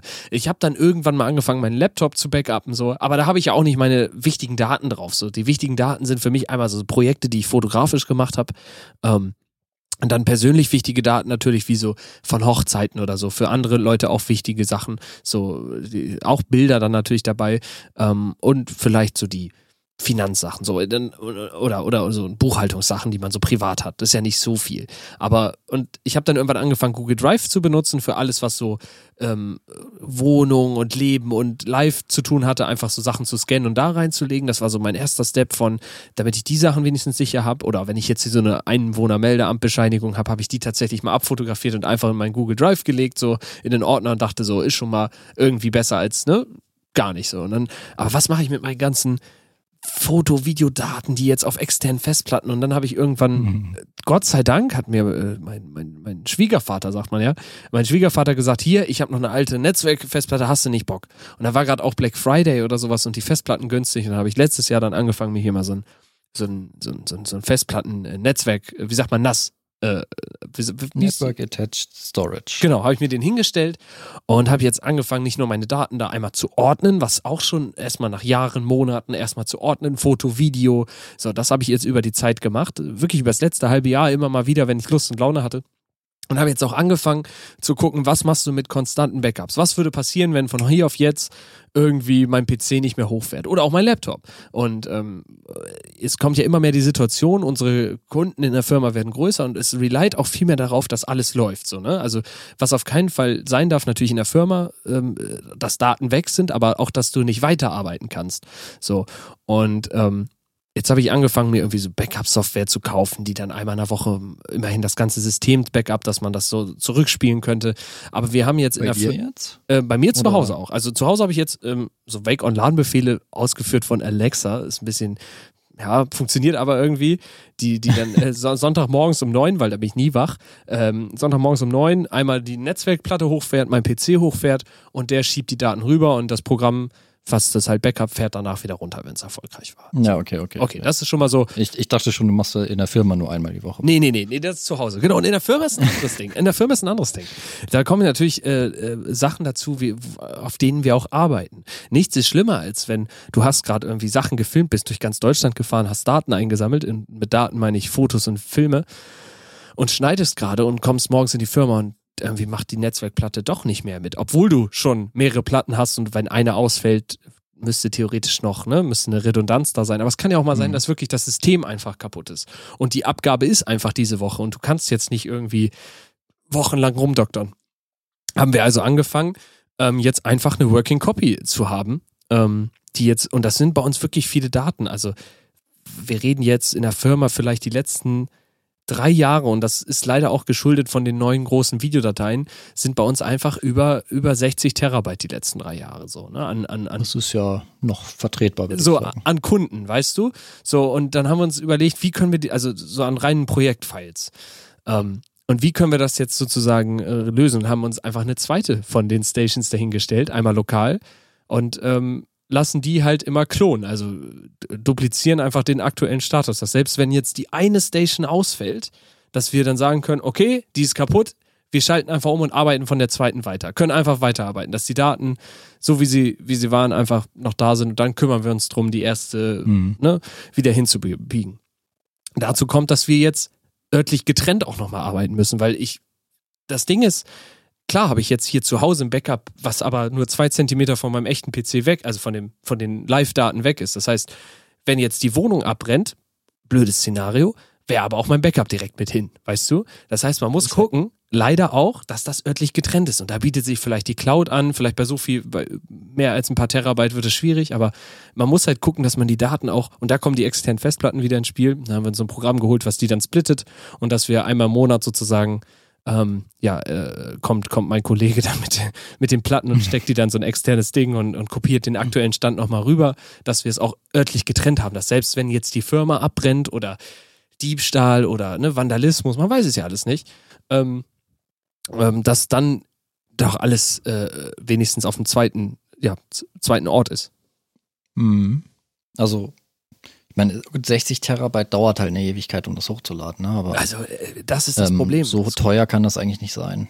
Das Problem ist, es dauert einfach alles und wir, wir, wir, wir brauchen es ja auch nicht ad hoc, weil wir ja einen Working Copy äh, vor Ort haben, aber das wäre einfach zu lange. Wir haben es durchgerechnet, selbst wenn wir dann tagsüber drosseln und wir brauchen ja die Leitung auch selber. So ist ja nicht, dass wir sonst nichts hochzuladen hätten. Ähm, kommst du halt mit diesen 100 Mbit, die es da einfach gibt, kommst du nicht weit. Und Aha. Mh, Hast du mal, hab, hast du mal durchgerechnet, was das bei, ähm, bei, bei Amazon kosten würde? Weil die haben ja auch die Möglichkeit, die diese, wie heißt denn das? diese Glacier-Dinger oder wie die heißen? Nee, nee, ja, Glacier ist der Cold Storage, also da speichern die das dann auf, ähm, auf Ja. Tape. Ja. Ne? Also das ist ultra günstiges äh, Langzeit-Storage. Mhm. Aber es gibt die Möglichkeit, dass du dir von Amazon für irgendwie einen gewissen Preis, also du zahlst halt Miete für das Gerät, Ja. du bestellst dir einfach so, ein, so einen Kasten zu dir, da sind Platten drin oder äh, Flash Storage oder wie auch immer, aber da ist Speicher drin und dann kannst du dem LAN geben und dann kannst du Ah, das da drauf okay, kopieren und kannst es wieder zurückschicken. Ich glaube, sowas hatte ich auch mal gesehen, aber das habe ich tatsächlich noch nicht geguckt. Ja, das wäre natürlich auch interessant. Ah, Wie hieß denn das? Ich glaube Snowplow, äh, nee, äh, Snowball? Snowball. Snowball? Also, das möchte ich nochmal mit auf den Weg geben für alle, die irgendwie, ähm, äh, ja, die jetzt zu Hause vielleicht rumsitzen und auch vielleicht wie ich ein bisschen mit Sachen arbeiten, an ihrem Computer arbeiten, mit dem vielleicht Geld verdienen und ähm, ja, nicht die Zeit haben, oft das mal zu recovern. Und wir haben es einfach schleifen lassen, ehrlich gesagt. Also ja. bis vor anderthalb Jahren sah es in der Firma noch so aus, dass wir das alles nicht hatten. Und das ist eigentlich echt eine gefährliche Situation. Ähm, weil im Optimalfall passiert natürlich nichts, aber wenn du mal Schlag auf Schlag kommst, wie jetzt bei dem Landgericht und du hast irgendwie kein Backup oder, oder irgendwie eine, ne, irgendwas, eine Working Copy, dann, ja, dann sitzt du da und äh, kannst irgendwie keine Amtsgerichtsfälle mehr bearbeiten. Ja, ganz ehrlich, ähm, also gerade, also für euch ist das jetzt nochmal ein spezielles Thema, so, ne? Weil ähm, ihr habt einfach Unmengen an Daten, die ihr irgendwie hin und her, äh, hin und her schieben müsst. So. Für den 0815-User, der muss sich einfach nur darum kümmern, dass seine Daten zumindest zweimal, einmal lokal und einmal offsite irgendwie kopiert sind. Denke ich auch. So. Das kann über die Cloud sein, wo man sich dann jetzt überlegen kann, okay, ähm, wie viel davon nehmen sich die Cloud-Provider halt mit und machen darauf irgendwelche Kundenanalysen oder sonst irgendwas? Oder ähm, welche Cloud benutzt man? Ja, welchem Anbieter vertraut man mehr? Äh, sozusagen. Ähm, ja, das ist halt der, ne, das ist, wenn du keine technische, ähm, kein technisches Know-how hast und das selber in irgendeiner Colo hostest, also Colocation hostest, wo du halt deine eigene Hardware in so einen Serverschrank reinsetzt äh, und dann läuft das halt in irgendeinem Rechenzentrum. Ähm, ne, gibst du halt deine Daten jemand anderem. Klar. So. Und musst dem ja, also vertrauen, also, ne? Auf, auf genau. ganz vielen Wegen. Also, wer sagt denn auch, dass, ganz kurz, wer sagt denn auch, dass meine Google Drive-Daten nicht von heute auf morgen mal durch einen Fehler bei denen weg sind? So. Man muss denen ja auch vertrauen, dass deren Admins keinen Quatsch bauen. So, weißt du, muss man ja auch fairerweise sagen. Ne, also, bei Google habe ich schon ein ganz, ganz großes Vertrauen, dass die das nicht machen. Ich weil auch, die, auch so. die, die haben halt irgendwie so, ähm, also wenn man sich damit ein bisschen mehr beschäftigt, dann die haben halt extra ein High-Performance-Team zusammengestellt. Äh, das nennt sich SRE, also Site Reliability Engineering. Die kümmern sich nur darum, dass ähm, ein Stück Software so geschrieben wird und so verpackt wird, dass man das ohne Probleme jede Sekunde wieder deployen könnte. so. Und die können, die machen halt insgesamt über alle Services, die die da so haben, keine Ahnung, 100, 200.000 Deployments pro Tag. So. Und ähm, da habe ich schon ein sehr, sehr großes Vertrauen, dass die da nichts Großes irgendwie äh, kaputt machen und dass sie halt irgendwo noch Ne, also die, die fragmentieren oder die fragmentieren das nicht, die spiegeln das einfach in verschiedene Datacenter und so weiter. Klar. Da sollte nicht so viel ähm, bei kaputt gehen. Äh, genau. Aber ne, also halt, dass sie die Daten einfach benutzen und äh, möchte man das? Das ist, glaube ich, so die größere Frage. Beziehungsweise möchtest du, dass deine Daten außerhalb der EU liegen, außerhalb Deutschlands liegen? Vielleicht möchtest du, dass die in einem speziellen Datacenter in der Schweiz liegen, keine Ahnung. Solche Sachen muss man sich halt irgendwie mal mit beschäftigen. Und wenn man das nicht machen möchte mit der Cloud, muss man sich halt irgendwie, keine Ahnung, bei anderen Leuten äh, einen Lagerplatz für äh, zwei Festplatten mieten oder sowas, keine Ahnung. Ne? Ja, also ja, muss hier deinen Verwandten sagen, hier nimm mal ja, mit. Nimm mal, nimm mal hin. So, in ja, zwei Monaten gibt's mir die wieder. Tatsächlich. Ich habe auch, ich habe auch äh, mein One Password Master Key. Ähm, die hätte ich ihn auch gegeben tatsächlich. Ähm, mhm. Aber halt auch äh, äh, meinem Arbeitskollegen, es hört sich nicht mal so abwertend an, aber ist ja auch mittlerweile einfach ein Freund, dem habe ich das anvertraut, habe gesagt, hier, man kann den ja nochmal so auf Papier ausdrucken. Ähm, falls ich das verliere und mein Masterpasswort oder ich aus dem Urlaub wiederkomme und mich an nichts erinnern kann, kann ja mal sein, so, so dann ja. hast du es hier nochmal ähm, und bewahr es einfach mal auf, so, weißt du? Ja. ja. Das erinnert mich daran, dass ich eigentlich auch nochmal äh, einen, einen Dokumentenschrank organisieren müsste. Ja, es ist nicht verkehrt. Das ist nämlich auch so ein Thema. In Deutschland musst du ja, naja, gefühlt die Hälfte aller Dokumente erstmal aufheben. Ja, ja. ja. So auf Papier. Rechnung und, und ähm, so, ja. Die, die, sind eigentlich eher das geringere Problem, sondern oh, okay. halt, ne, so Meldebescheinigung und so weiter. Das ist, das sind die Sachen, die wirklich wichtig sind äh, Lohnsteuerbescheinigung. Ja, oh ja, oh ja, ja, ja. Die, die Lohnsteuerbescheinigung ist das Allerwichtigste, was du irgendwie hast. Das habe ich auch schnell gelernt. kriegst du nachher keine Rente mehr. Oh ja, ja, ja, ja. Du, das, das brauchst du auf jeden Fall. Also ich habe genau. das erst, ich habe die gar nicht wahrgenommen. Die waren immer so zerknüttelt in meinem Rucksack. Und dann sagt mein, äh, äh damals noch mein, äh, mein Vorgesetzter Frederik, sagt, du weißt schon, die sind arschwichtig. und ich so, Mhm. echt? so. äh, ja. So, und eigentlich bräuchte man halt einen Dokumentenschrank, der halt, äh, ne, so, das ist dann irgendwie ein Stahlschrank mit entsprechend äh, dicken Wänden, so, die dann halt auch Feuer und äh, Einbruch aushalten können, so, ne, so. Ja. Im Irgendwo- Endeffekt brauchst du einen Tresor. Irgendwo wird's dann auch, glaube ich, Aluhut, wenn man einen Tresor hat. Aber manchmal ist Vorsicht einfach wirklich ein bisschen besser als Nachsicht. Man muss halt immer aufpassen, dass man nicht in so eine, oh, in so eine Angsthaltung fällt. Ne? Also Ja. man sollte auch nicht äh, alles einfach ne, äh, wegschmeißen und ohne Backup leben. Das sage ich auf keinen Fall. Es ist immer gut, ein Backup zu haben. Ähm, oder seine Sachen mal irgendwie, ja, jemandem Vertrautes zu geben, ähm, damit sie, damit sie, ähm, wenn sie wegkommen, dass man noch irgendwo eine Kopie hat. Wie, ja. Ja, aber ganz ehrlich, wenn ich mir, wenn man rein logisch daran geht, ne? also einmal ein Tausender für äh, einen Tresor ausgeben und da alle wirklich wichtigen Dokumente über die nächsten 70 Jahre sozusagen einlagern, ne? dass man die auch hat, so. Oder am Ende halt mit drei, vier, fünf Jahren ohne, ähm, ohne Rente, also Rentenminderung sozusagen dastehen, weil man nicht, nicht beweisen kann, dass man da gearbeitet hat. Ja. Jetzt, Oder dass man- sagst, ja, dass man halt, äh, ne, so, die Geburtsurkunde ist weg und du kannst dich irgendwie nicht, wirklich gar nicht mehr so, äh, kannst äh, wirklich nicht mehr sagen, dass du du bist sozusagen. Tö. Also Ja. das sind so Sachen, da denke ich mir dann schon so, okay, ja ich, wäre es vielleicht wert. Guck mal, du, du, du redest jetzt schon über den Dokumentenschrank. Ich bin schon froh, dass ich hier ein paar Ordner hinter mir habe, wo ich meine ganzen Sachen abhefte. Das Ich ist schon mal. einen. Ja, das ist, das ist, äh, es ist schon nicht schlecht. ne? Das, und ähm, ich habe das früher immer nie verstanden, wenn meine, äh, meine Mutter hat das zu Hause immer oft gemacht, äh, so die, äh, so die ganze Aktenordnung und so, weil mein Vater war eher so der Ordner im Sinne von, ich habe eine Schublade, da kommt alles rein.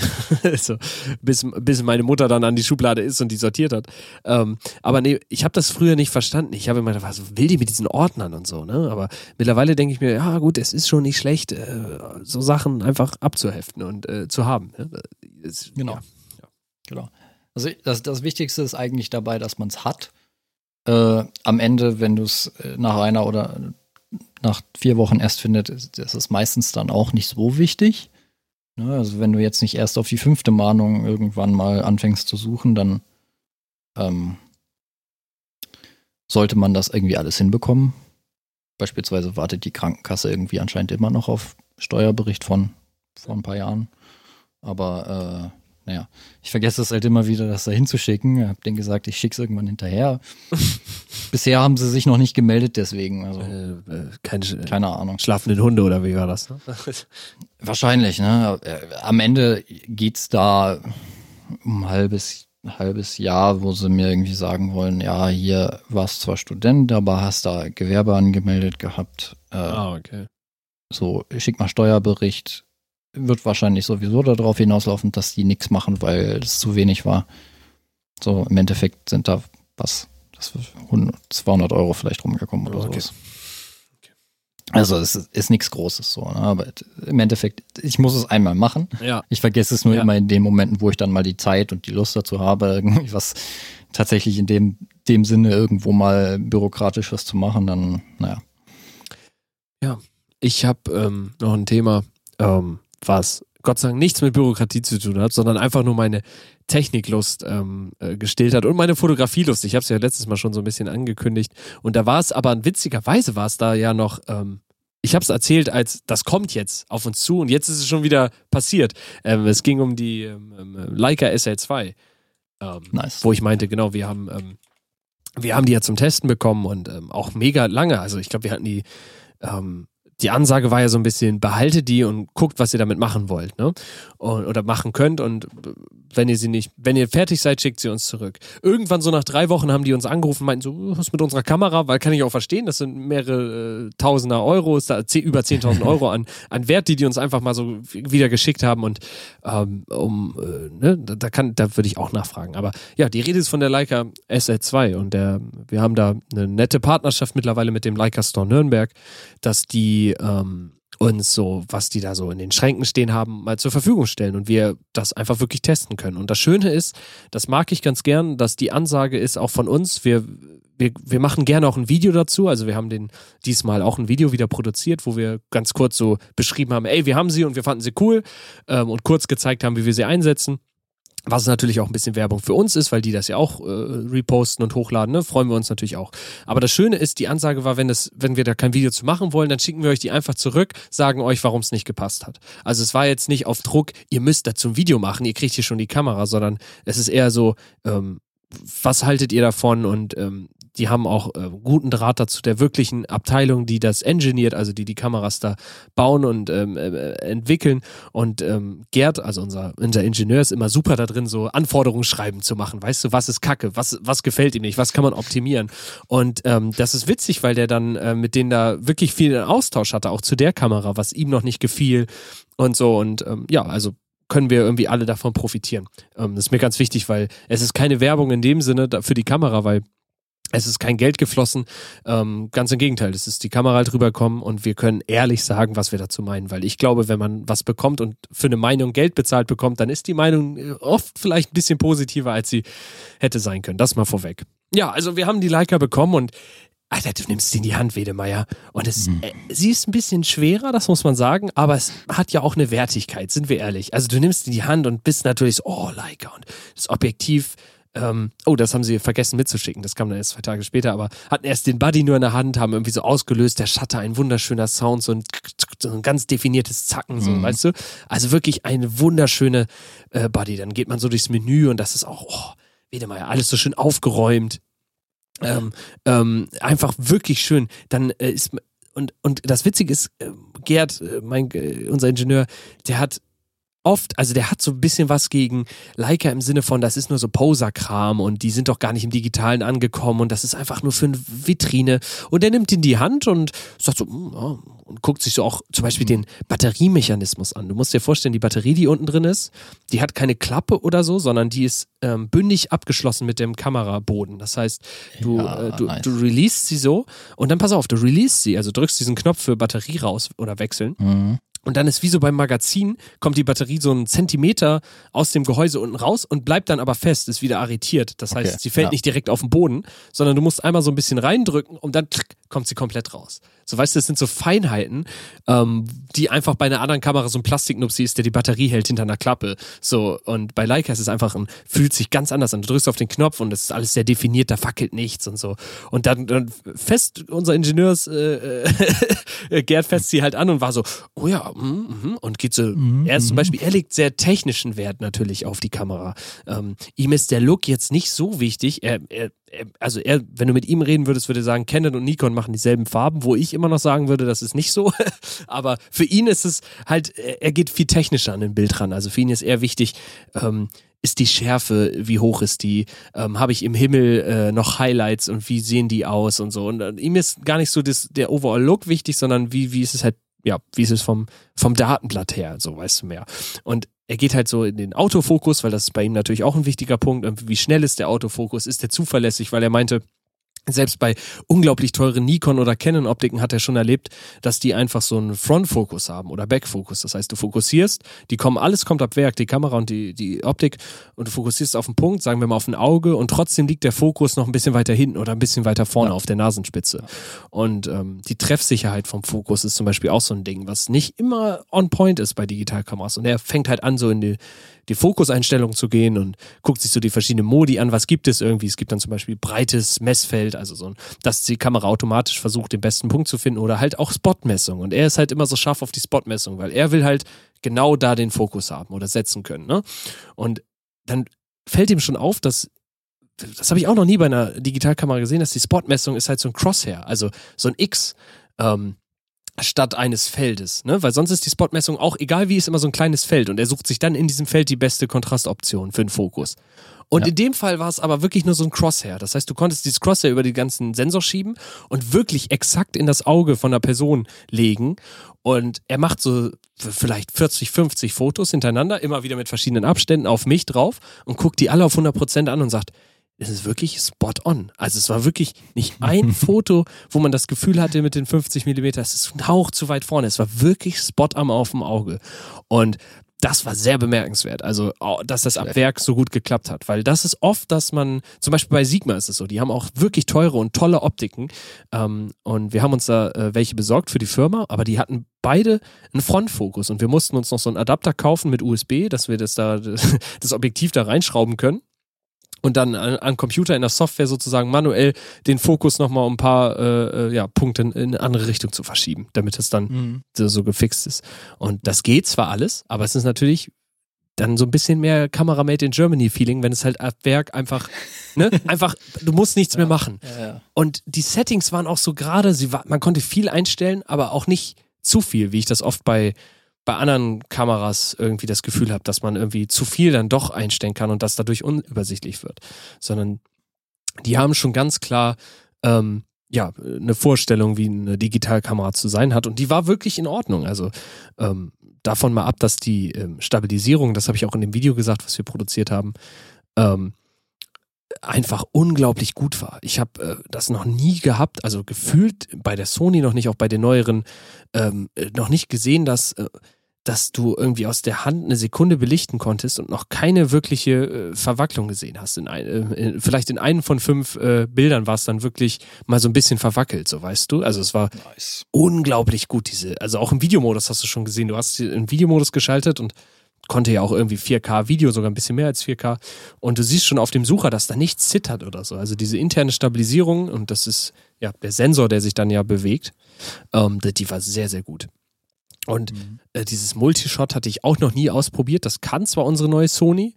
Ähm, Multishot ist sozusagen, dass du, ähm, wenn du jetzt ein Haus fotografierst oder irgendwas, was, was starr ist, was sich nicht bewegt, und du hast jetzt die, die, die Leica hat einen 50 Millionen Pixel Sensor ungefähr, und du willst sozusagen, was Multishot macht, ist den äh, die, die, den Sensor immer um Subpixel weiterzuschieben, viermal. Das heißt, du kombinierst aus äh, vier Ausnahmen ein größeres Bild. Ne? Das heißt, du, du schiebst immer in so einem Viermal-Raster den Sensor immer um ein Viertelpixel sozusagen weiter.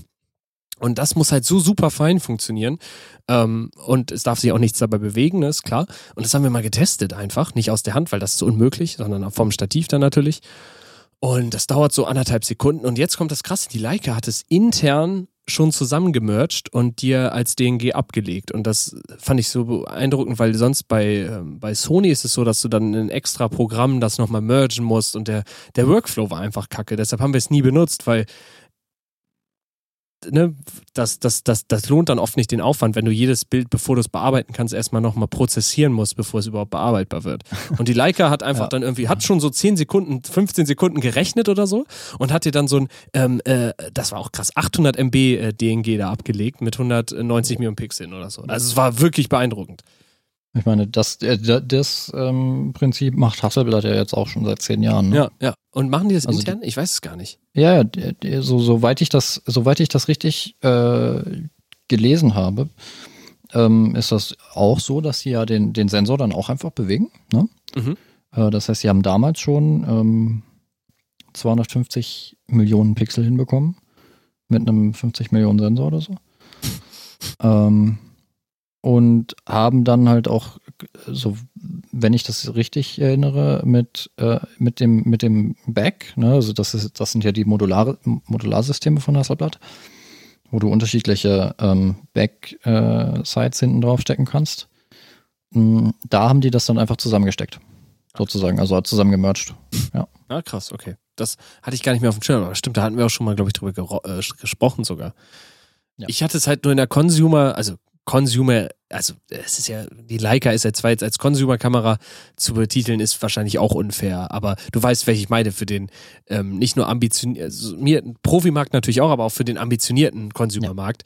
Ähm, kommt dieses Multishot halt immer mehr rein und ich fand es halt bei Sony immer so schade, dass es so ein ja, so ein Hassel war. Ne? Ist cool, das an Bord zu haben natürlich, aber man benutzt es dann doch nicht. Ne? Also man kennt das, je, je umständlicher was ist, desto weniger will man es natürlich auch intuitiv benutzen. Bei der Leica war es ja. halt wirklich, du schaltest, wie du in, ähm, in Serienmodus schaltest, kannst du halt einen weiterdrehen, Multishot. Die Leica sagt dir dann, hm, du wackelst gerade und du bist wahrscheinlich nie auf dem Stativ, du kannst es probieren, aber äh, stell mich lieber auf ein Stativ, so, und dann stellst du auf ein Stativ und kannst einfach eben mal 180 äh, Millionen Pixel DNGs da irgendwie rauszaubern. Und dazu kommt, dass die Optik natürlich, die dabei war, wir hatten das ähm, 50 mm 2.0, da kam auch diese Woche Neues sogar raus, hätte ich auch gern getestet, das 28 mm. Ähm, aber das 50 mm, was wir hatten, das war einfach eine so unglaublich scharfe Optik, die da halt auch von profitieren kann. Ne? Das, das eine ist ja irgendwie so viele äh, Pixel hinten äh, zu haben und durch Shift, aber das andere ist ja auch, da muss ja auch erstmal die Information in Form von Licht ankommen. Und wenn deine Optik irgendwie blöd ist ähm, und nicht mehr als irgendwie 20 Millionen Pixel auflösen kann, dann kannst du einen besten Sensor haben, das macht dann auch das Bild nicht besser. Ja. Und das also, war wirklich bemerkenswert. Und jeder, der die Kamera hatte, ähm, war einfach geflasht, der die in der Hand hatte. Mein Chef ähm, arbeitet ja auch viel von zu Hause, mein Kollege Gerd auch, also wir, wir teilen uns das dann auf, aber er meinte dann auch so, hm, Gerrit, willst du die Kamera eigentlich am Wochenende haben oder kann ich die vielleicht mal mitnehmen? Also selbst er, der, der sagt, ach, geht mir alle nicht auf den Sack, ich, mit eurem Technikgepose, ähm, war dann so, oh, die würde ich schon, also, die, also das ist schon wirklich, also die würde ich schon gerne mal mitnehmen, ein bisschen nur testen. so, weißt du? Also, das war für mich so ein Zeichen, wo ich dachte, okay, die machen vielleicht doch irgendwie was anders, wo der deutsche Ingenieur dann sagt so, oh ja, das ist schon, ist schon lecker. Also, ne, es ist, ja.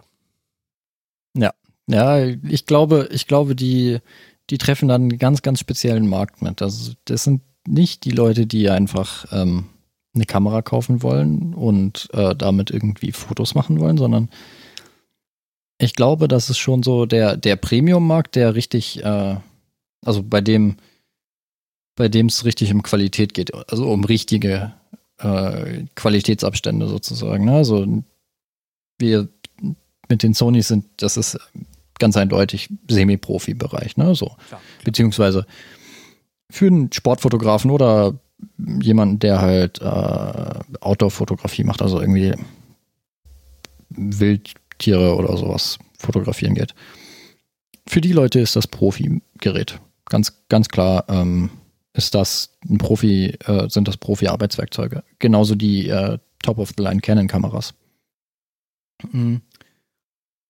Und dann gibt es die Leute, die in dieses Preissegment reinfallen mit der Leica, mit, ähm, also mit, mit beiden Flagship Leica-Modellen sozusagen, ne? also einmal die SL2, ne? Und einmal die äh, M, wievielte Variante ist auch ja, immer schon jetzt? Ich glaube, die nennen sie mittlerweile auch einfach nur noch M und dann unterscheidet sie sich in meiner Nummer. Also und es gibt genau. noch eine, eine abgespeckte, die Q2, glaube ich, aber die ist dann eher wirklich so für, für, für Urlaubszwecke oder so. Genau. Ja, aber das sind dann auch so zwei Kameras, äh, die in so ein ganz in dieses ganz spezielle Preissegment reinfallen von für die Leute, die noch nicht den Schritt machen wollen ins Mittelformat oder vielleicht kurz davor sind, den Schritt ins Mittelformat zu machen und eine leichtere Kamera haben wollen als so eine Hasselblatt, ähm, wie heißt die X1D? Ja, ja. Glaube ich, ne? Ähm, aber halt äh, eine richtig wertige Kamera haben wollen, mit der sie viel äh, und einfache Sachen machen können. So einfach viel äh, qualitatives Arbeiten. Und das muss ich sagen, dadurch, dass das alles so reduziert war in dieser Kamera, also wenn du nicht gerade im Menü warst, war alles sehr barebone. Aber das schaffen die anderen Digitalkameras auch, ne? dass sie dir einfach nur Blende und Belichtungszeit und so einblenden. Da muss man nichts vormachen. Aber da, was ich was ich wirklich gefühlt habe, ist, ähm, sie haben es geschafft, die nicht so an Features und an präsenten Sachen zu überladen, dass zwischen dir und dem Foto erstmal kein Hindernis war. Weil oft habe ich das Gefühl, wenn ich eine Sony in die Hand nehme und mit der ein Foto machen will, muss ich sie erstmal einstellen. Weißt du, muss erstmal, oh, jetzt, okay, genau. jetzt hier, wo war das noch im Menü? Und äh, selbst wenn ich die jetzt gefühlt jeden Tag in Hand hatte, äh, bin ich immer noch am überlegen, wo kann ich eigentlich die scheiß Speicherkarte formatieren? So wie es sich das anhört. Ich muss jedes Mal kurz überlegen, ja, Koffer 3 oder Koffer 4, so, weißt du, äh, wo im Menü geht das? Und bei der Leica war das alles nicht der Fall. Das hat einen nicht damit mhm. überschlagen. Man, man hatte nicht so das Hindernis, sie zu benutzen. Und das war wirklich, und das habe ich im Video nur kurz gesagt und eigentlich kommt das im Video auch nicht so schön rüber. Man nimmt sie halt in die Hand und hat das Gefühl, sie ähm, sie schon länger zu benutzen als die ersten paar Sekunden, weil man intuitiv waren alle Button da, wo man sie als Fotograf haben wollte. Es war nichts, wo man sagen würde, äh, wie komme ich jetzt da rein, wie kann ich das, sondern es war einfach wirklich so strukturiert aufgebaut, dass jeder Knopf Sinn ergeben hat, so wie er war. Und das fand ich wirklich bemerkenswert, dass man nicht erstmal in die Einstellung gehen muss und gucken, wie ist denn das jetzt eingestellt, sondern es war alles so, ich will jetzt hier den Modus wechseln, ah, ich kann das Rad reindrücken, so hat man einfach getestet, so, oh ja, perfekt, kann ich jetzt Shutter, Priorität und fertig, so. Das war einfach, das war genauso, wie man das erwarten würde von der Digitalkamera. Und für mich war so ein bisschen der Digitalbann für Leica dann nochmal gebrochen, weil äh, natürlich ist das nicht mehr, lange nicht mehr so, dass Leica nicht im Digitalen angekommen ist. Aber für mich wäre es jetzt nochmal die äh, Bestätigung einfach, ja, das sind ernstzunehmende, wirklich äh, ernstzunehmende äh, Competitors und die haben einen höheren Preis, klar, aber dafür bekommst du auch eine Kamera made in Germany, engineered in Germany und auch Ansprechpartner, weil ähm, ich merke das ja da im Store schon alleine, wenn wir eine Frage hatten, wir hatten ein bisschen Probleme mit dem Auslösen an der Drohne erst, ähm, konnten die uns halt gleich an die Leute äh, weiterleiten, die das da implementiert haben und konnten uns dann direkt sagen, okay, das ist so und so und so verhält sich das mit dem Widerstand und Gerd konnte da irgendwie mit denen irgendwas kommunizieren. Auf einmal konnten wir sie in der Luft auslösen. So, weißt du, das war, du, du kannst halt darauf vertrauen, dass die, ja, dass da irgendwer Ansprechpartner sogar erreichbar ist für, für, für vielleicht ein Problem, was auftreten könnte. So, und das geht halt bei Sony nicht. Ich wüsste jetzt nicht direkt, wie man da irgendwie technisch äh, fragen könnte, äh, supportmäßig. Ne? Das, das wird es nicht geben, glaube ich. Nicht. Also die werden dich auch nicht da durchlassen. Nee, niemals. Äh, zu den Ingenieuren. Und das, das werden auch irgendwelche Japaner sein, die wahrscheinlich kein, Wort, kein einziges Wort Englisch sprechen. Das stimmt, ja. Äh, beziehungsweise werden wahrscheinlich schon Englisch sprechen, aber äh, ne, die sind abgeschottet und die wollen auch nichts mit dir zu tun haben. So. Natürlich nicht. Mhm. Aber was du gerade gesagt hast, diese Simplizität von der Bedienung her, dass er, ich glaube, ähm, das hat erstens Leica so lange abgehalten, also so lange davon abgehalten, richtig erfolgreich im, ähm, im Digitalbereich zu sein. Und zweitens viele Fotografen, glaube ich, abgehalten davon, dass man äh, professionell digital fotografiert.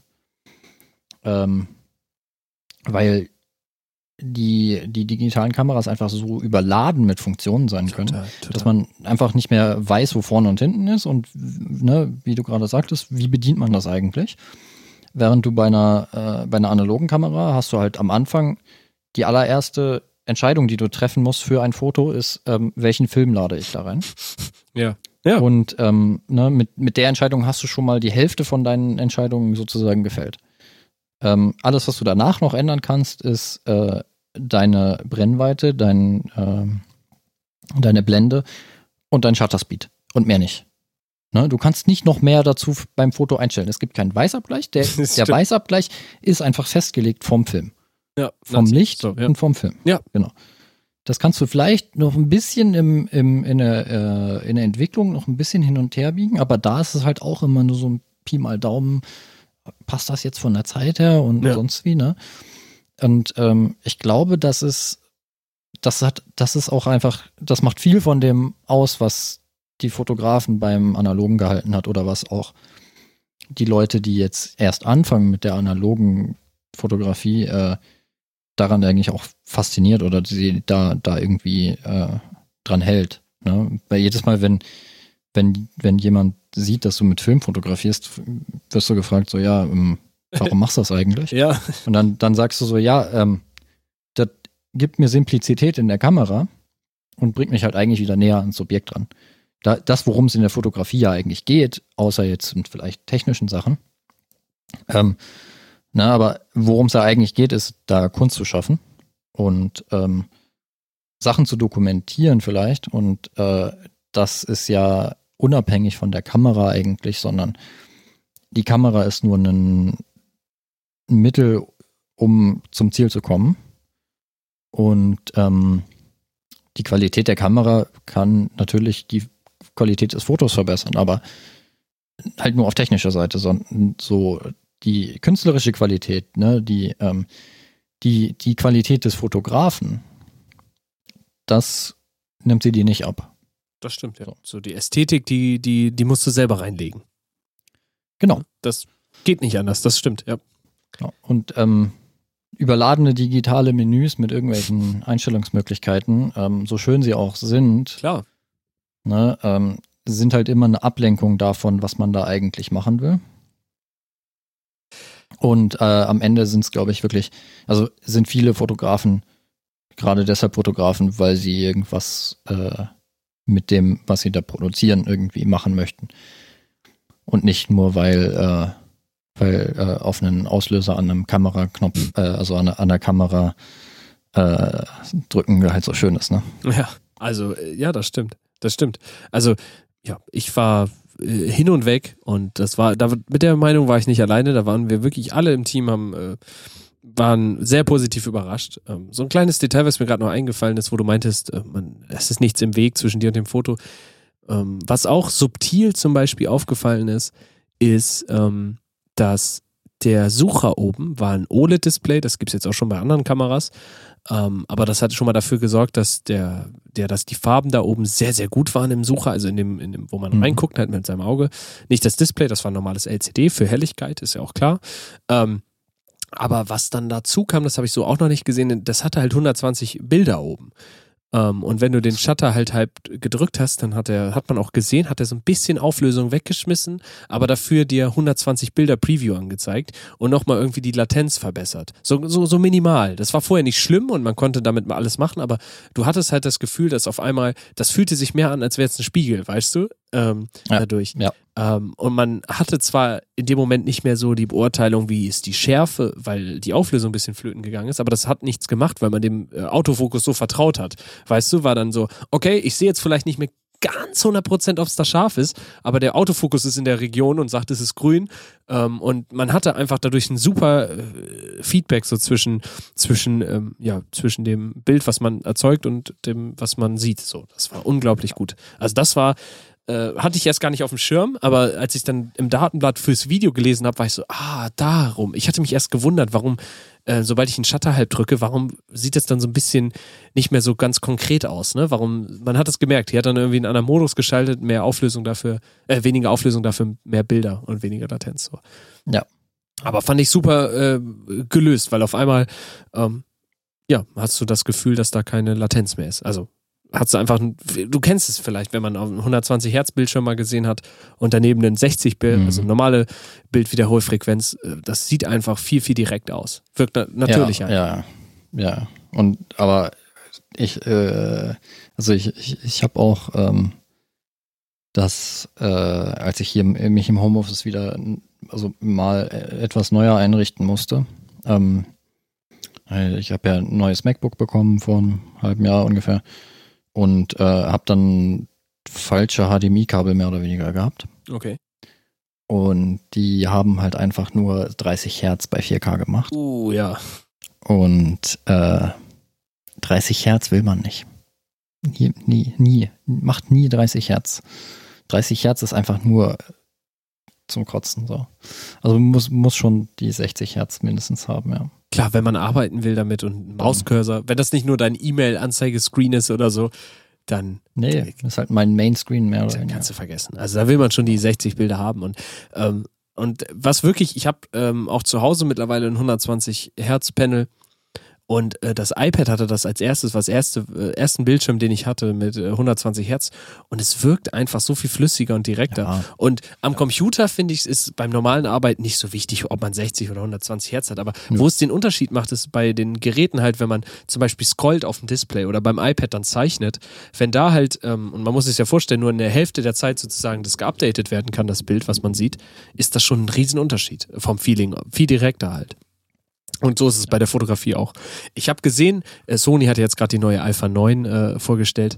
Die hat auch einen 120 Hertz Sucher. Also da geht's jetzt der Trend hin. Aber die Leica war halt schon anderthalb Jahre früher. Also das Ja. muss man denen zugutehalten. Also es ist schon, Ich, äh, ich glaube, ähm, dass die, die Leica einfach so wirklich den, den kleinen Notch für diese richtig Premium-Klasse äh, erwischt hat und das ist halt German Engineering, wirklich. total. total. Und wenn man So. das Geld nicht das Problem ist, und das ist es ja offensichtlich, wenn man sich so eine Kamera leisten möchte, ähm, weil sonst denkt man nicht drüber nach. Sind wir ehrlich, wenn, wenn man, äh, wenn man viel, viel Leistung für sein Geld haben will, dann nimmt man halt eine Sony, eine Canon, eine Nikon.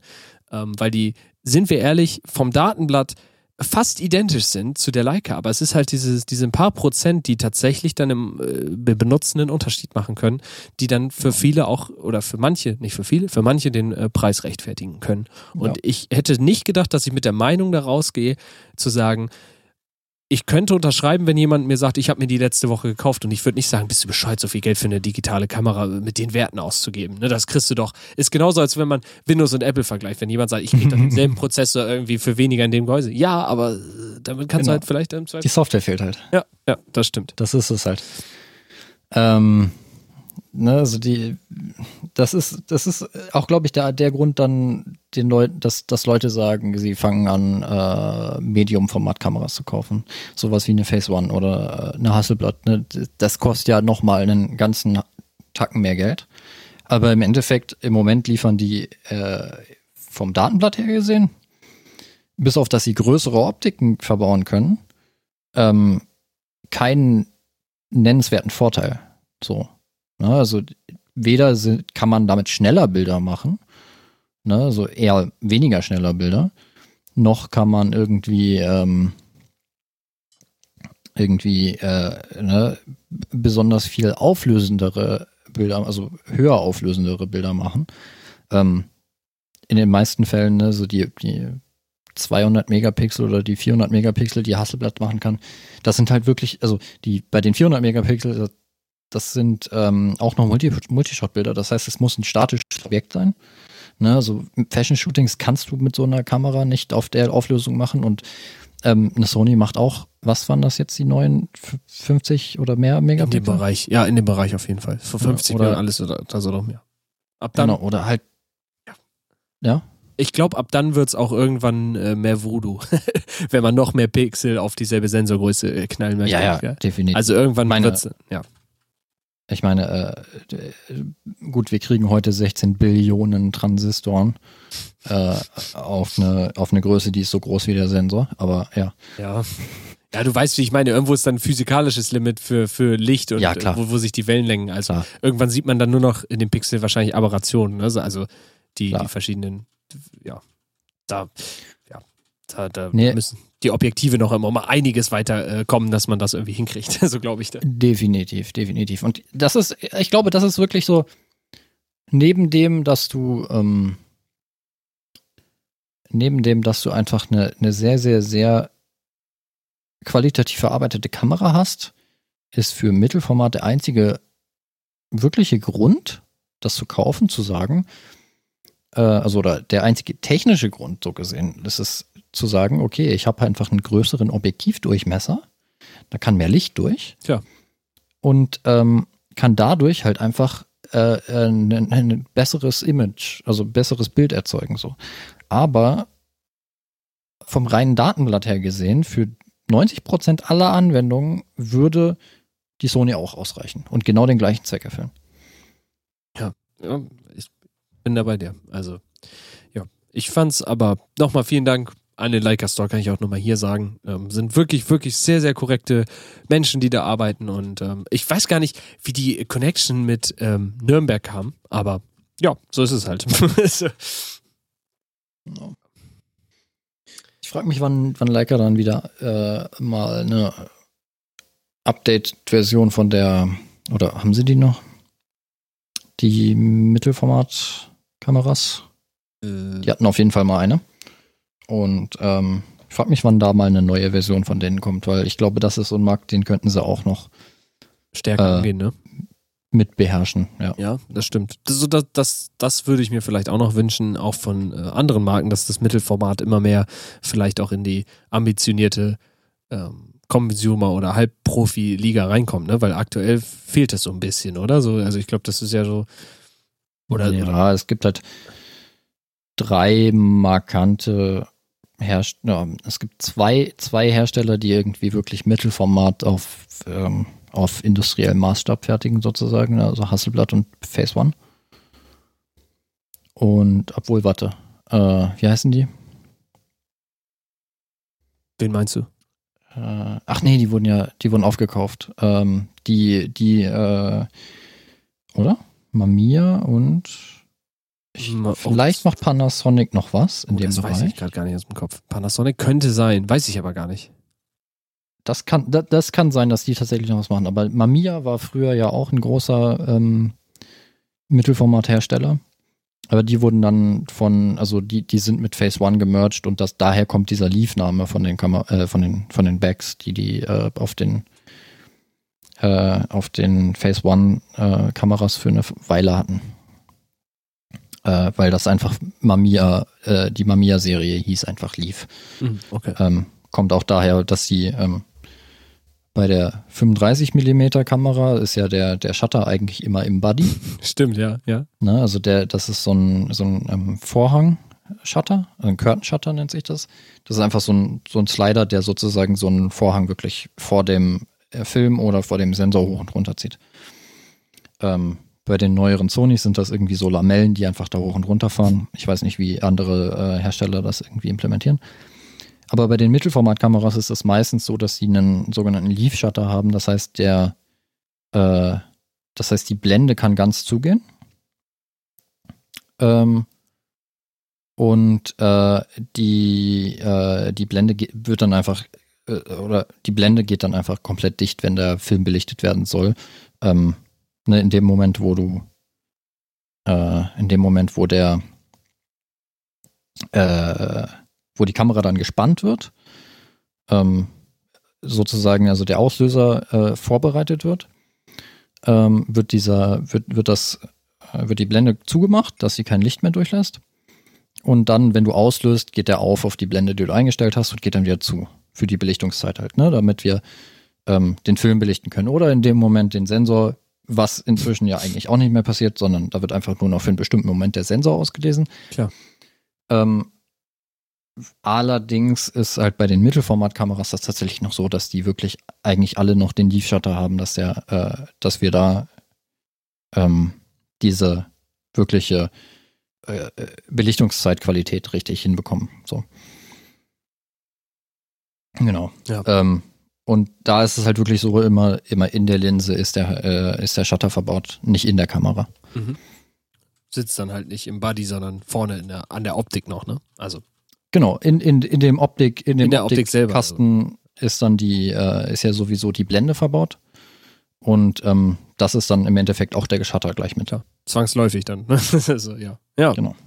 Ähm, ja, also, ich habe noch nie äh, tatsächlich analog äh, oder auch Mittelformat tatsächlich noch nie fotografiert, fällt mir gerade auf. Wir hatten mal eine bei uns in der Firma für äh, so, sogar ein Shooting, haben wir eine gehabt, aber ich hatte die nur einmal in der Hand, aber bin, also richtig fotografiert habe ich mit der noch nicht tatsächlich. Also mhm. auch ein Punkt, der bei mir noch aussteht. Was ich jetzt schon mal abhaken kann, ist dann mal mit der Leica da ein bisschen. genau. Das äh, ja, hat mich jetzt auch so, so weit befriedigt, dass ich sagen kann, vorher war es halt immer so ein Mysterium, wie ist das so? Weißt du, wie ich meine? Man, mhm. man guckt sich so Videos an. Man hatte die jetzt in der Hand, kann, ich kann sagen irgendwie, ja, ähm, für mich trotzdem nicht interessant, aber ähm, ja, ist einfach so Mysterium gelöst und äh, abgehakt und man kann sie vielleicht ja. irgendwann mal für irgendeinen Anwendungszweck kann sie dann vielleicht interessant sein. Ähm, ja, aber so preislich. Ja, natürlich preislich sowieso. Ja, äh, so. Die kaufen sowieso nicht. Es geht dann ja irgendwie vielleicht für, für einen Job mieten oder so. Also kaufen ja, genau. brauchen wir nicht drüber reden. Das ist. Was ich, ja. Ähm, was ich mal überlegt hatte, war tatsächlich einfach für so ein, für so ein Wochenende mal eine Hasselblatt mieten. Aber zu dem Zeitpunkt war es mir dann doch noch ein bisschen zu teuer. So. Also es ist nicht, nicht so teuer, wie man irgendwie denken würde. Ne? Also die, die, äh, diese System Hasselblatt, ne? Also die, die kleine, äh, kompakte Hasselblatt-Kamera, die gibt es relativ günstig zu mieten eigentlich, aber ähm, du legst halt irgendwie auch erstmal, keine Ahnung, eineinhalb tausend Euro für die, für, als Kaution hin. Ja, so. klar. Und äh, das war mir dann zu dem Zeitpunkt tatsächlich ein bisschen zu viel. Ähm, Vielleicht, wenn ich irgendwann mal Zeit habe. Man muss halt, man muss halt dann auch ein konkretes Projekt haben. Ne? Also ich habe das gemerkt an der Leica, wir, ähm, wenn man die da hat, ist natürlich alles schön gut und man macht dann bei uns im Atelier, im Hof, vielleicht mal im Studio mit dem Blitz ein paar Fotos, aber es ist halt schön, so ein konkretes Projekt zu haben, womit man dann oder was man damit machen kann, weil sonst ja, ja. fühlt ja. man sich auch schlecht. Also ja. habe ich mich auch schlecht gefühlt, weil wir hatten die jetzt schon lange da, aber wir haben sie im Endeffekt aktiv nur so zwei, drei Tage jeder benutzt. Natürlich, weil sie sonst auch nur im, äh, bei uns im Schrank lag, im eingeschlossenen. weil, wir, weil wir, waren, wir haben immer diese Späße gemacht. Ähm, diese Kameraversicherungen sind oft immer so, dass sie ähm, solange cool sind, solange du nichts meldest, aber wenn du mal einen Schaden hast, ist das der einzige, den du jemals bei der Versicherung melden wirst. So, ne? Das machen wir bei den Joke. Ähm, macht bloß nichts kaputt, sonst haben wir keine Versicherung mehr. Und wir haben gemeint, wenn wir den, die Leica irgendwas kaputt geht oder gestohlen sogar wird, dann da, da kriegen wir keine Versicherung der Welt mehr. Auch wenn die behaupten, sie äh, geben unter, unter, unter sich keine Daten weiter, aber das, äh, glaube ich, wäre schwierig geworden. Aber ja, nee, ist äh, alles gut gegangen und äh, wir haben uns sehr gefreut. Auch unter der Drohne hat es Spaß gemacht, damit mal irgendwie ein bisschen rumzuprobieren. Hatten ja irgendwie alle möglichen Wetterlagen von äh, Eis auf der Elbe bis irgendwie äh, 19 Grad sonnig. hatten wir irgendwie alles in, der, in dem Zeitraum, wo wir sie hatten, war ganz witzig. Ja. Mhm. Mhm. Wann kommt die Hasselblatt? ja, wir haben, ähm, wir, witzigerweise ähm, sind wir einfach mal äh, so blauäugig losgegangen, haben gesagt, ey, wir, zu, zu Sony, da ist es ein bisschen schwierig, weil die in Deutschland halt eine Agentur haben, die die äh, betreuen. Ähm, und da ist es natürlich nicht so einfach, direkt äh, jemanden anzurufen, der da vielleicht was äh, für die Firma, für den Brand zu entscheiden hat. Die haben jetzt aber einen Call gehabt, sogar letzte Woche mit deren ähm, Headquarters so und haben, äh, wir haben einfach mal da angerufen auf gut Deutsch äh, bei deren Agentur, bei dem PR-Typen und äh, mein Chef hatte ein sehr interessantes Gespräch mit ihm und witzigerweise hat es geholfen, als wir meinten, ja, wir, wir knutschen schon mit Leica rum so. Da haben sie auf einmal zugehört. Ich glaube, vorher hat er gedacht, ja, mir wird gerade Werbung angedreht. Ähm, wir meinten dann aber, ja, wir, wir haben da schon eine Geliebte, so ich weiß nicht, ob bei euch auch was geht. Ähm, weil die jetzt auch angekündigt haben, tatsächlich ähm, eine neue Drohne. Sony hat ja diesen Airpeak oder die Airpeak-Drohne irgendwie angekündigt. Das ist eine Drohne, die von Sony ist für den professionellen Markt, wo dann auch eine Alpha irgendwie drunter kommen soll oder der neuen Videokameras, ähm, wo wir meinten, also wenn ihr im europäischen Markt oder im deutschen Markt jemanden braucht, der euch da mal ein echtes Feedback zu gibt und wir sind natürlich auch interessiert, das mal vorher zu testen oder auch wenn es rauskam.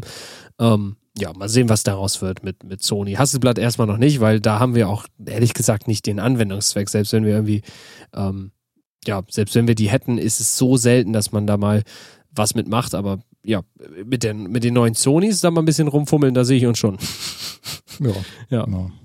ja. Ich meine, unsere Drohne ist immer schwierig mit, äh, mit mehr Gewicht und mehr Gewicht und mehr Gewicht, ne? Aber ich glaube, äh, hätte schon auch Total. irgendwo den den, den, diesen Mittelformat-Glanz Total. sozusagen. Ne? und gerade bei. Architektur und so lohnt sich das, glaube ich, auch. Also ja. muss man nicht sagen, aber es muss dir halt auch irgendein Kunde bezahlen, nur aus guter Laune irgendwie. Das stimmt, das stimmt. So, also, dann, dann, ja. Das wenn, wenn ihr sowieso sagt, ihr, äh, ihr fliegt die meisten Jobs mit der Mavic, ja, nicht, nicht mit dem, also das nicht, nicht direkt mit der Mavic, aber die Kunden wollen das im Endeffekt. Im Endeffekt oft fragen die einfach, habt ihr nicht auch eine Mavic irgendwie? Sagen wir, ja, ja. haben wir schon, aber ähm, ja, ja. Ne, also äh, ich, ich kenne das aus der Softwarewelt. Ne? Die, die Kunden wollen immer, äh, wollen erstens Geld sparen und zweitens wollen sie äh, irgendwie ne, das, das erreichen, was ihnen die Werbung vom Himmel runter ver, verspricht. mm. Da muss man doch irgendwie auch mal immer wieder sagen, okay, ja, äh, wenn ihr eine vernünftige Lösung haben wollt, dann kostet Was? das erstmal auch ein bisschen mehr und äh, ist ein bisschen mehr Aufwand. Das ja. ist nicht so ganz so einfach wie in den Supermarkt gehen und eine Packung Kekse kaufen. Ja. Wedemeyer. Ja. Meine, meine äh, Freundin ist mittlerweile, oder meine Freundin, Kathi ist schon mittlerweile nach Hause gekommen. Ähm, hatte auch, glaube ich, Hunger. ich habe auch noch nichts gegessen. ich glaube, ähm, wir haben es für diese Ausgabe. Also vom, außer du haben hast noch was, was dir, was dir brennt. Ich habe hab mir irgendwo irgendwann mal was aufgeschrieben. Ich weiß nur nicht mehr, wo ich es mir aufgeschrieben Ach, habe. Also, ähm, ich habe auch noch was auf dem Zettel, aber das können wir auch nächstes Mal. ja, genau. Ne? Ich meine, wir schieben jedes Mal Themen fürs nächste Mal auf. Ja, äh, haben es dann wieder vergessen. Alles gut. Wir machen nächstes Mal weiter. genau. genau. Also. Dann haben wir's. Dann macht's gut und bis zum nächsten Mal. Tschüss. Ciao, ciao.